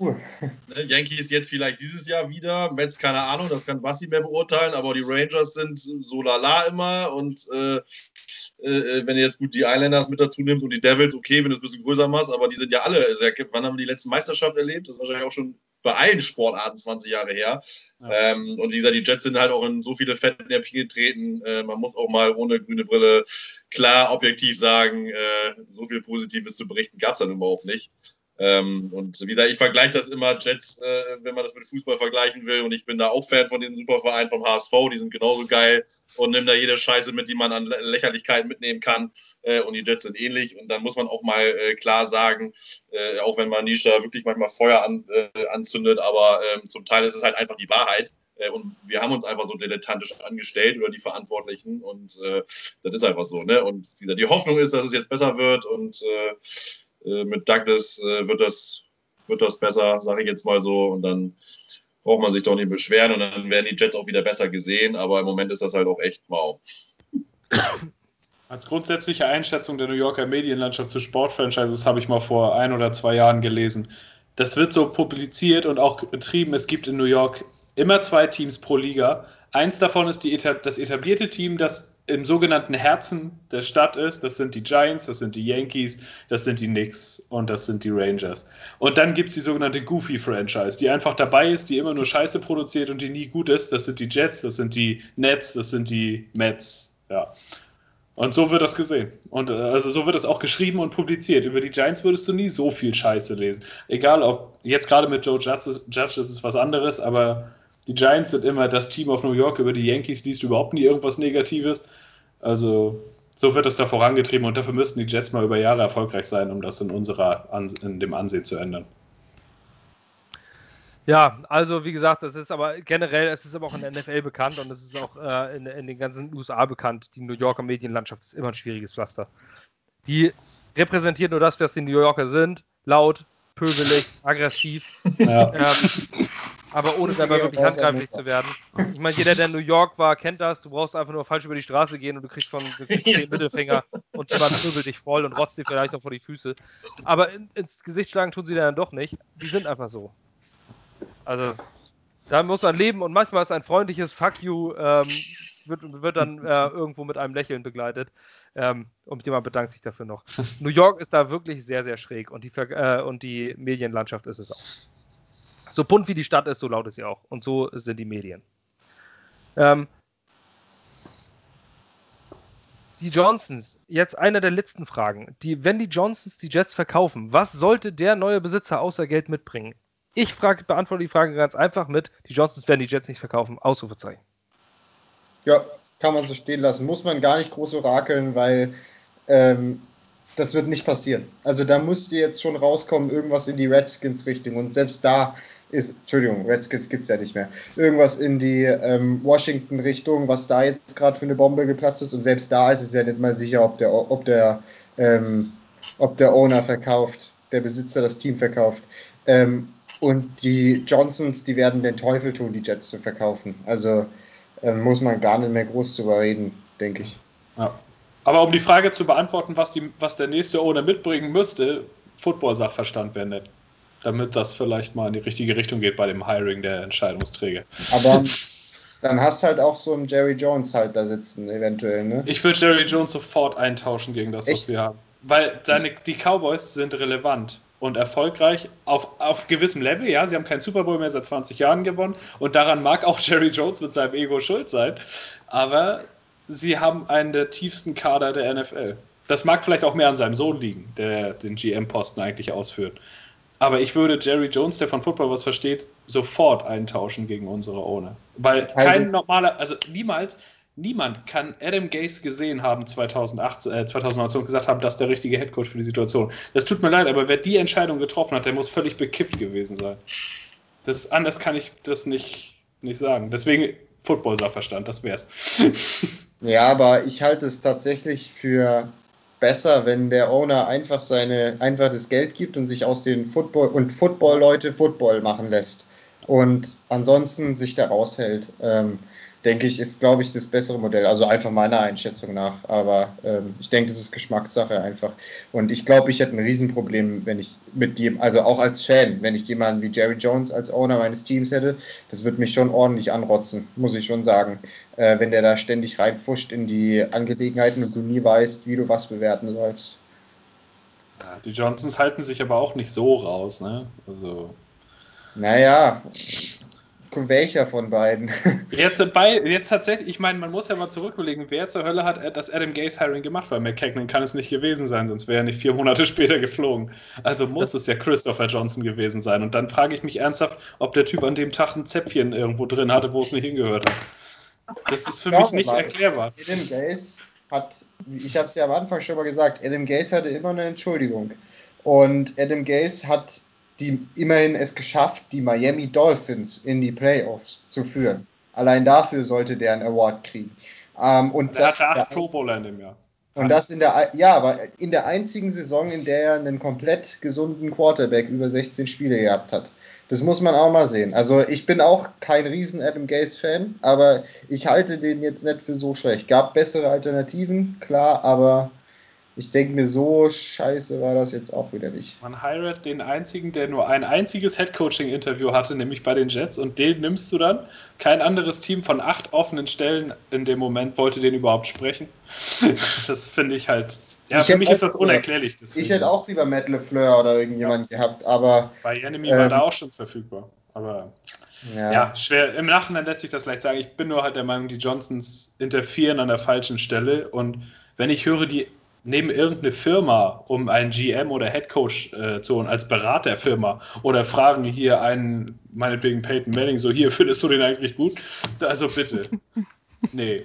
Es gibt äh, 100.000 Jets-Fans auf der Welt, die diesen Posten besser ausführen könnten als die Johnsons. Und deswegen ja. wäre für mich Football-Sachverstand das Erste an der Stelle. Aber es wird, wie ihr schon sagt, nicht passieren. Wenn wir in den Playoffs sind. ich hoffe sehr, dass es passiert. Ich hoffe es sehr, aber ja. Es wird aber so oder so nicht passieren. Die Johnsons verkaufen das Team nicht. Sie werden ja auch schön blöd werden. Es gibt keine bessere Wertanlage auf der Welt als ein NFL-Team. Also, NFL-Team in New York. Ja. Mal ganz kurz: ähm, Michael Lombardi, Schreiber, Schreiber für The Athletic, hat gerade geschrieben: Okay, so this one is real. Hearing the team deeply involved in the trade talks for Yannick Ngakwe is the NY Jets. Oh. Mensch. Oh. Does it happen? Not sure, but they are really Darf trying. Ich, Darf ich dich ganz kurz daran erinnern, was für eine Depression und Sinnkrise du mich gestürzt hast, als, die Tyron, als Tyron Matthew nicht zu uns gekommen ist, wenn es jetzt wieder so eine Scheiße wird. Ja, ich habe, das ist nur ein Tweet, den ich gelesen habe. Aber ähm, ja, was, wieso, wir waren doch, wir sind doch beide. Also Tyron Matthew, mal ganz am Rande, ist mein Lieblings-NFL-Spieler. Ähm, und als der Free Agent wurde, habe ich gedacht, dass den mit Jamal Adams zu pairen und wir werden im Super Bowl. Michael also, Lombardi ist aber auch eine Quelle. Also das ist jetzt kein. Er ist nicht von gestern, ja. Nein, nein, der ist, äh, der ist, äh, schreibt für die Athletic und das ist äh, ja? das hochqualitativste Sportjournalismus, den man eigentlich da draußen finden kann. Ja, absolut. Ähm, wenn der das hört, dann wird es schon. Das heißt nicht, dass sie die für ihn traden, aber dann werden die in diesen Gesprächen mit drin sein und verhandeln. Ähm, denn da wird es jetzt, da wird jetzt auch jeder anrufen, der noch irgendwie was auf dem Tisch ja. hat. Es ist auf jeden Fall eine nicht uninteressante Quelle. Aber das ist bei euch schon alles altes Brot, denn wenn ihr dieses News hört, werdet ihr schon wissen, wo äh, Yannick Ngakwe spielt. Äh, wir noch jetzt hier noch nicht. Wir beenden das Ganze jetzt auch mit einer letzten Frage zur Vergangenheit. Welche Saison findet ihr hinsichtlich Offense besser, 2018 oder 2019? Ähm, ich steige da ein, ich sage 2018, weil ich 2019 wirklich absolut verachtet habe. Ähm, 2018 war ähm, das erste Spiel von Sam Darnold da war ich live dabei in Detroit und alleine schon deswegen. Ähm, es war aufregend. Sam hatte seine Probleme. Josh McCown war aber noch da. Ich fand es unheimlich cool, die beiden zusammen zu sehen. Äh, für mich ist es eindeutig 2018 gewesen. Auch wenn es nicht schön war und für mit Isaiah Crowell und Running Back Situation und sowas auch ist alles nicht so toll. Aber letztes Jahr war für mich so einfach so übelst bitter enttäuschend, wo wir einen Offensive Co ähm, Coach kriegen, Offensive Money Coach, Le'Veon Bell haben und da einfach nichts reißen. Das hat mich so enttäuscht, deswegen fand ich 2018 besser. Marvin? Ja, genauso. Punkt. Die letzte Saison war einfach Wurst. Von daher ist es einfach Fakt. Die kann man nicht gutheißen in keiner Art und Weise. Von daher äh, ist, die, ist jede andere Saison besser gewesen als die letzte. Ja, zumal man sich 2018 ja noch bei Misserfolgen, das war auch der Zeitpunkt, als man Todd Bowles irgendwie loswerden wollte, die meisten zumindest. Ja. Damit hat man Misserfolge jetzt nicht mehr so schlimm gefunden. Letztes Jahr waren sie so schlimm, einfach weil man einen neuen Trainer hatte. So. Per, hast du da irgendwie ja. überhaupt einen Favoriten? Bei mir ähnliche Begründung wie bei dir, nur dass ich 2019 in den drei Spielen im Stadion war, wo Sam Darnold erst Geister gegen die Patriots gesehen hat und dann in Florida in zwei Spielen völlig abgeschissen ist gegen die Jaguars und gegen die Dolphins.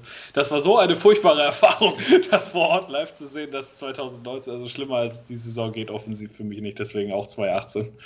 Ja, ich war 2019 noch bei den Giants, bei den Giants beim Heimspiel äh, da. Ja. Das war aber auch, das war bei Venus auch ganz cool.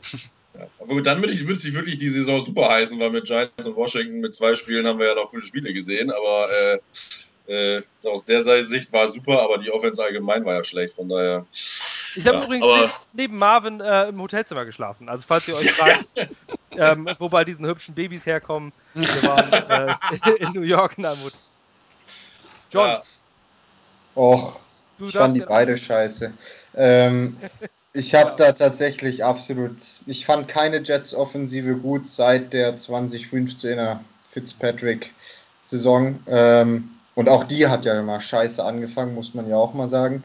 Ähm, ja, nee, ich will mich da überhaupt nicht festlegen. Ich fand, ich, wie gesagt, ich fand Adam Gase nicht so schlimm. Ähm, aber beide Jahre waren, sowohl das letzte als auch das vorletzte, waren so beknackt anzugucken auf der offensiven Seite. Ja, ich bin fast geneigt, 2019 zu sagen, einfach weil man sich da schon auf die Defense von Greg Williams gefreut hat, während man der Offense beim Verkacken zugesehen hat. Also, ähm, aber ich war auch nicht in New York. Dementsprechend habe ich die Erfahrung 2018 nicht mitgekriegt. Ja, das war's. Wir haben alle Fragen durch. Ähm, wir, haben, wir haben lange Zeit gebraucht. Äh, wir werden jetzt wahrscheinlich alle regelmäßig Twitter refreshen, denn sogar ähm, Leute wie Connor Hughes oder ähm, sonstige sind auf diesen Zug aufgesprungen und äh, haben diese Quelle als vertrauenswürdig oder als ernst zu nehmen äh, geschrieben. Connor Rogers sogar. Vermutlich Ähm, landet er bei den Patriots. Sogar Joe Caporoso. Ich gehe auch davon aus, nachher landet er nicht bei uns. Wir sind schließlich Ja. Jets-Fans.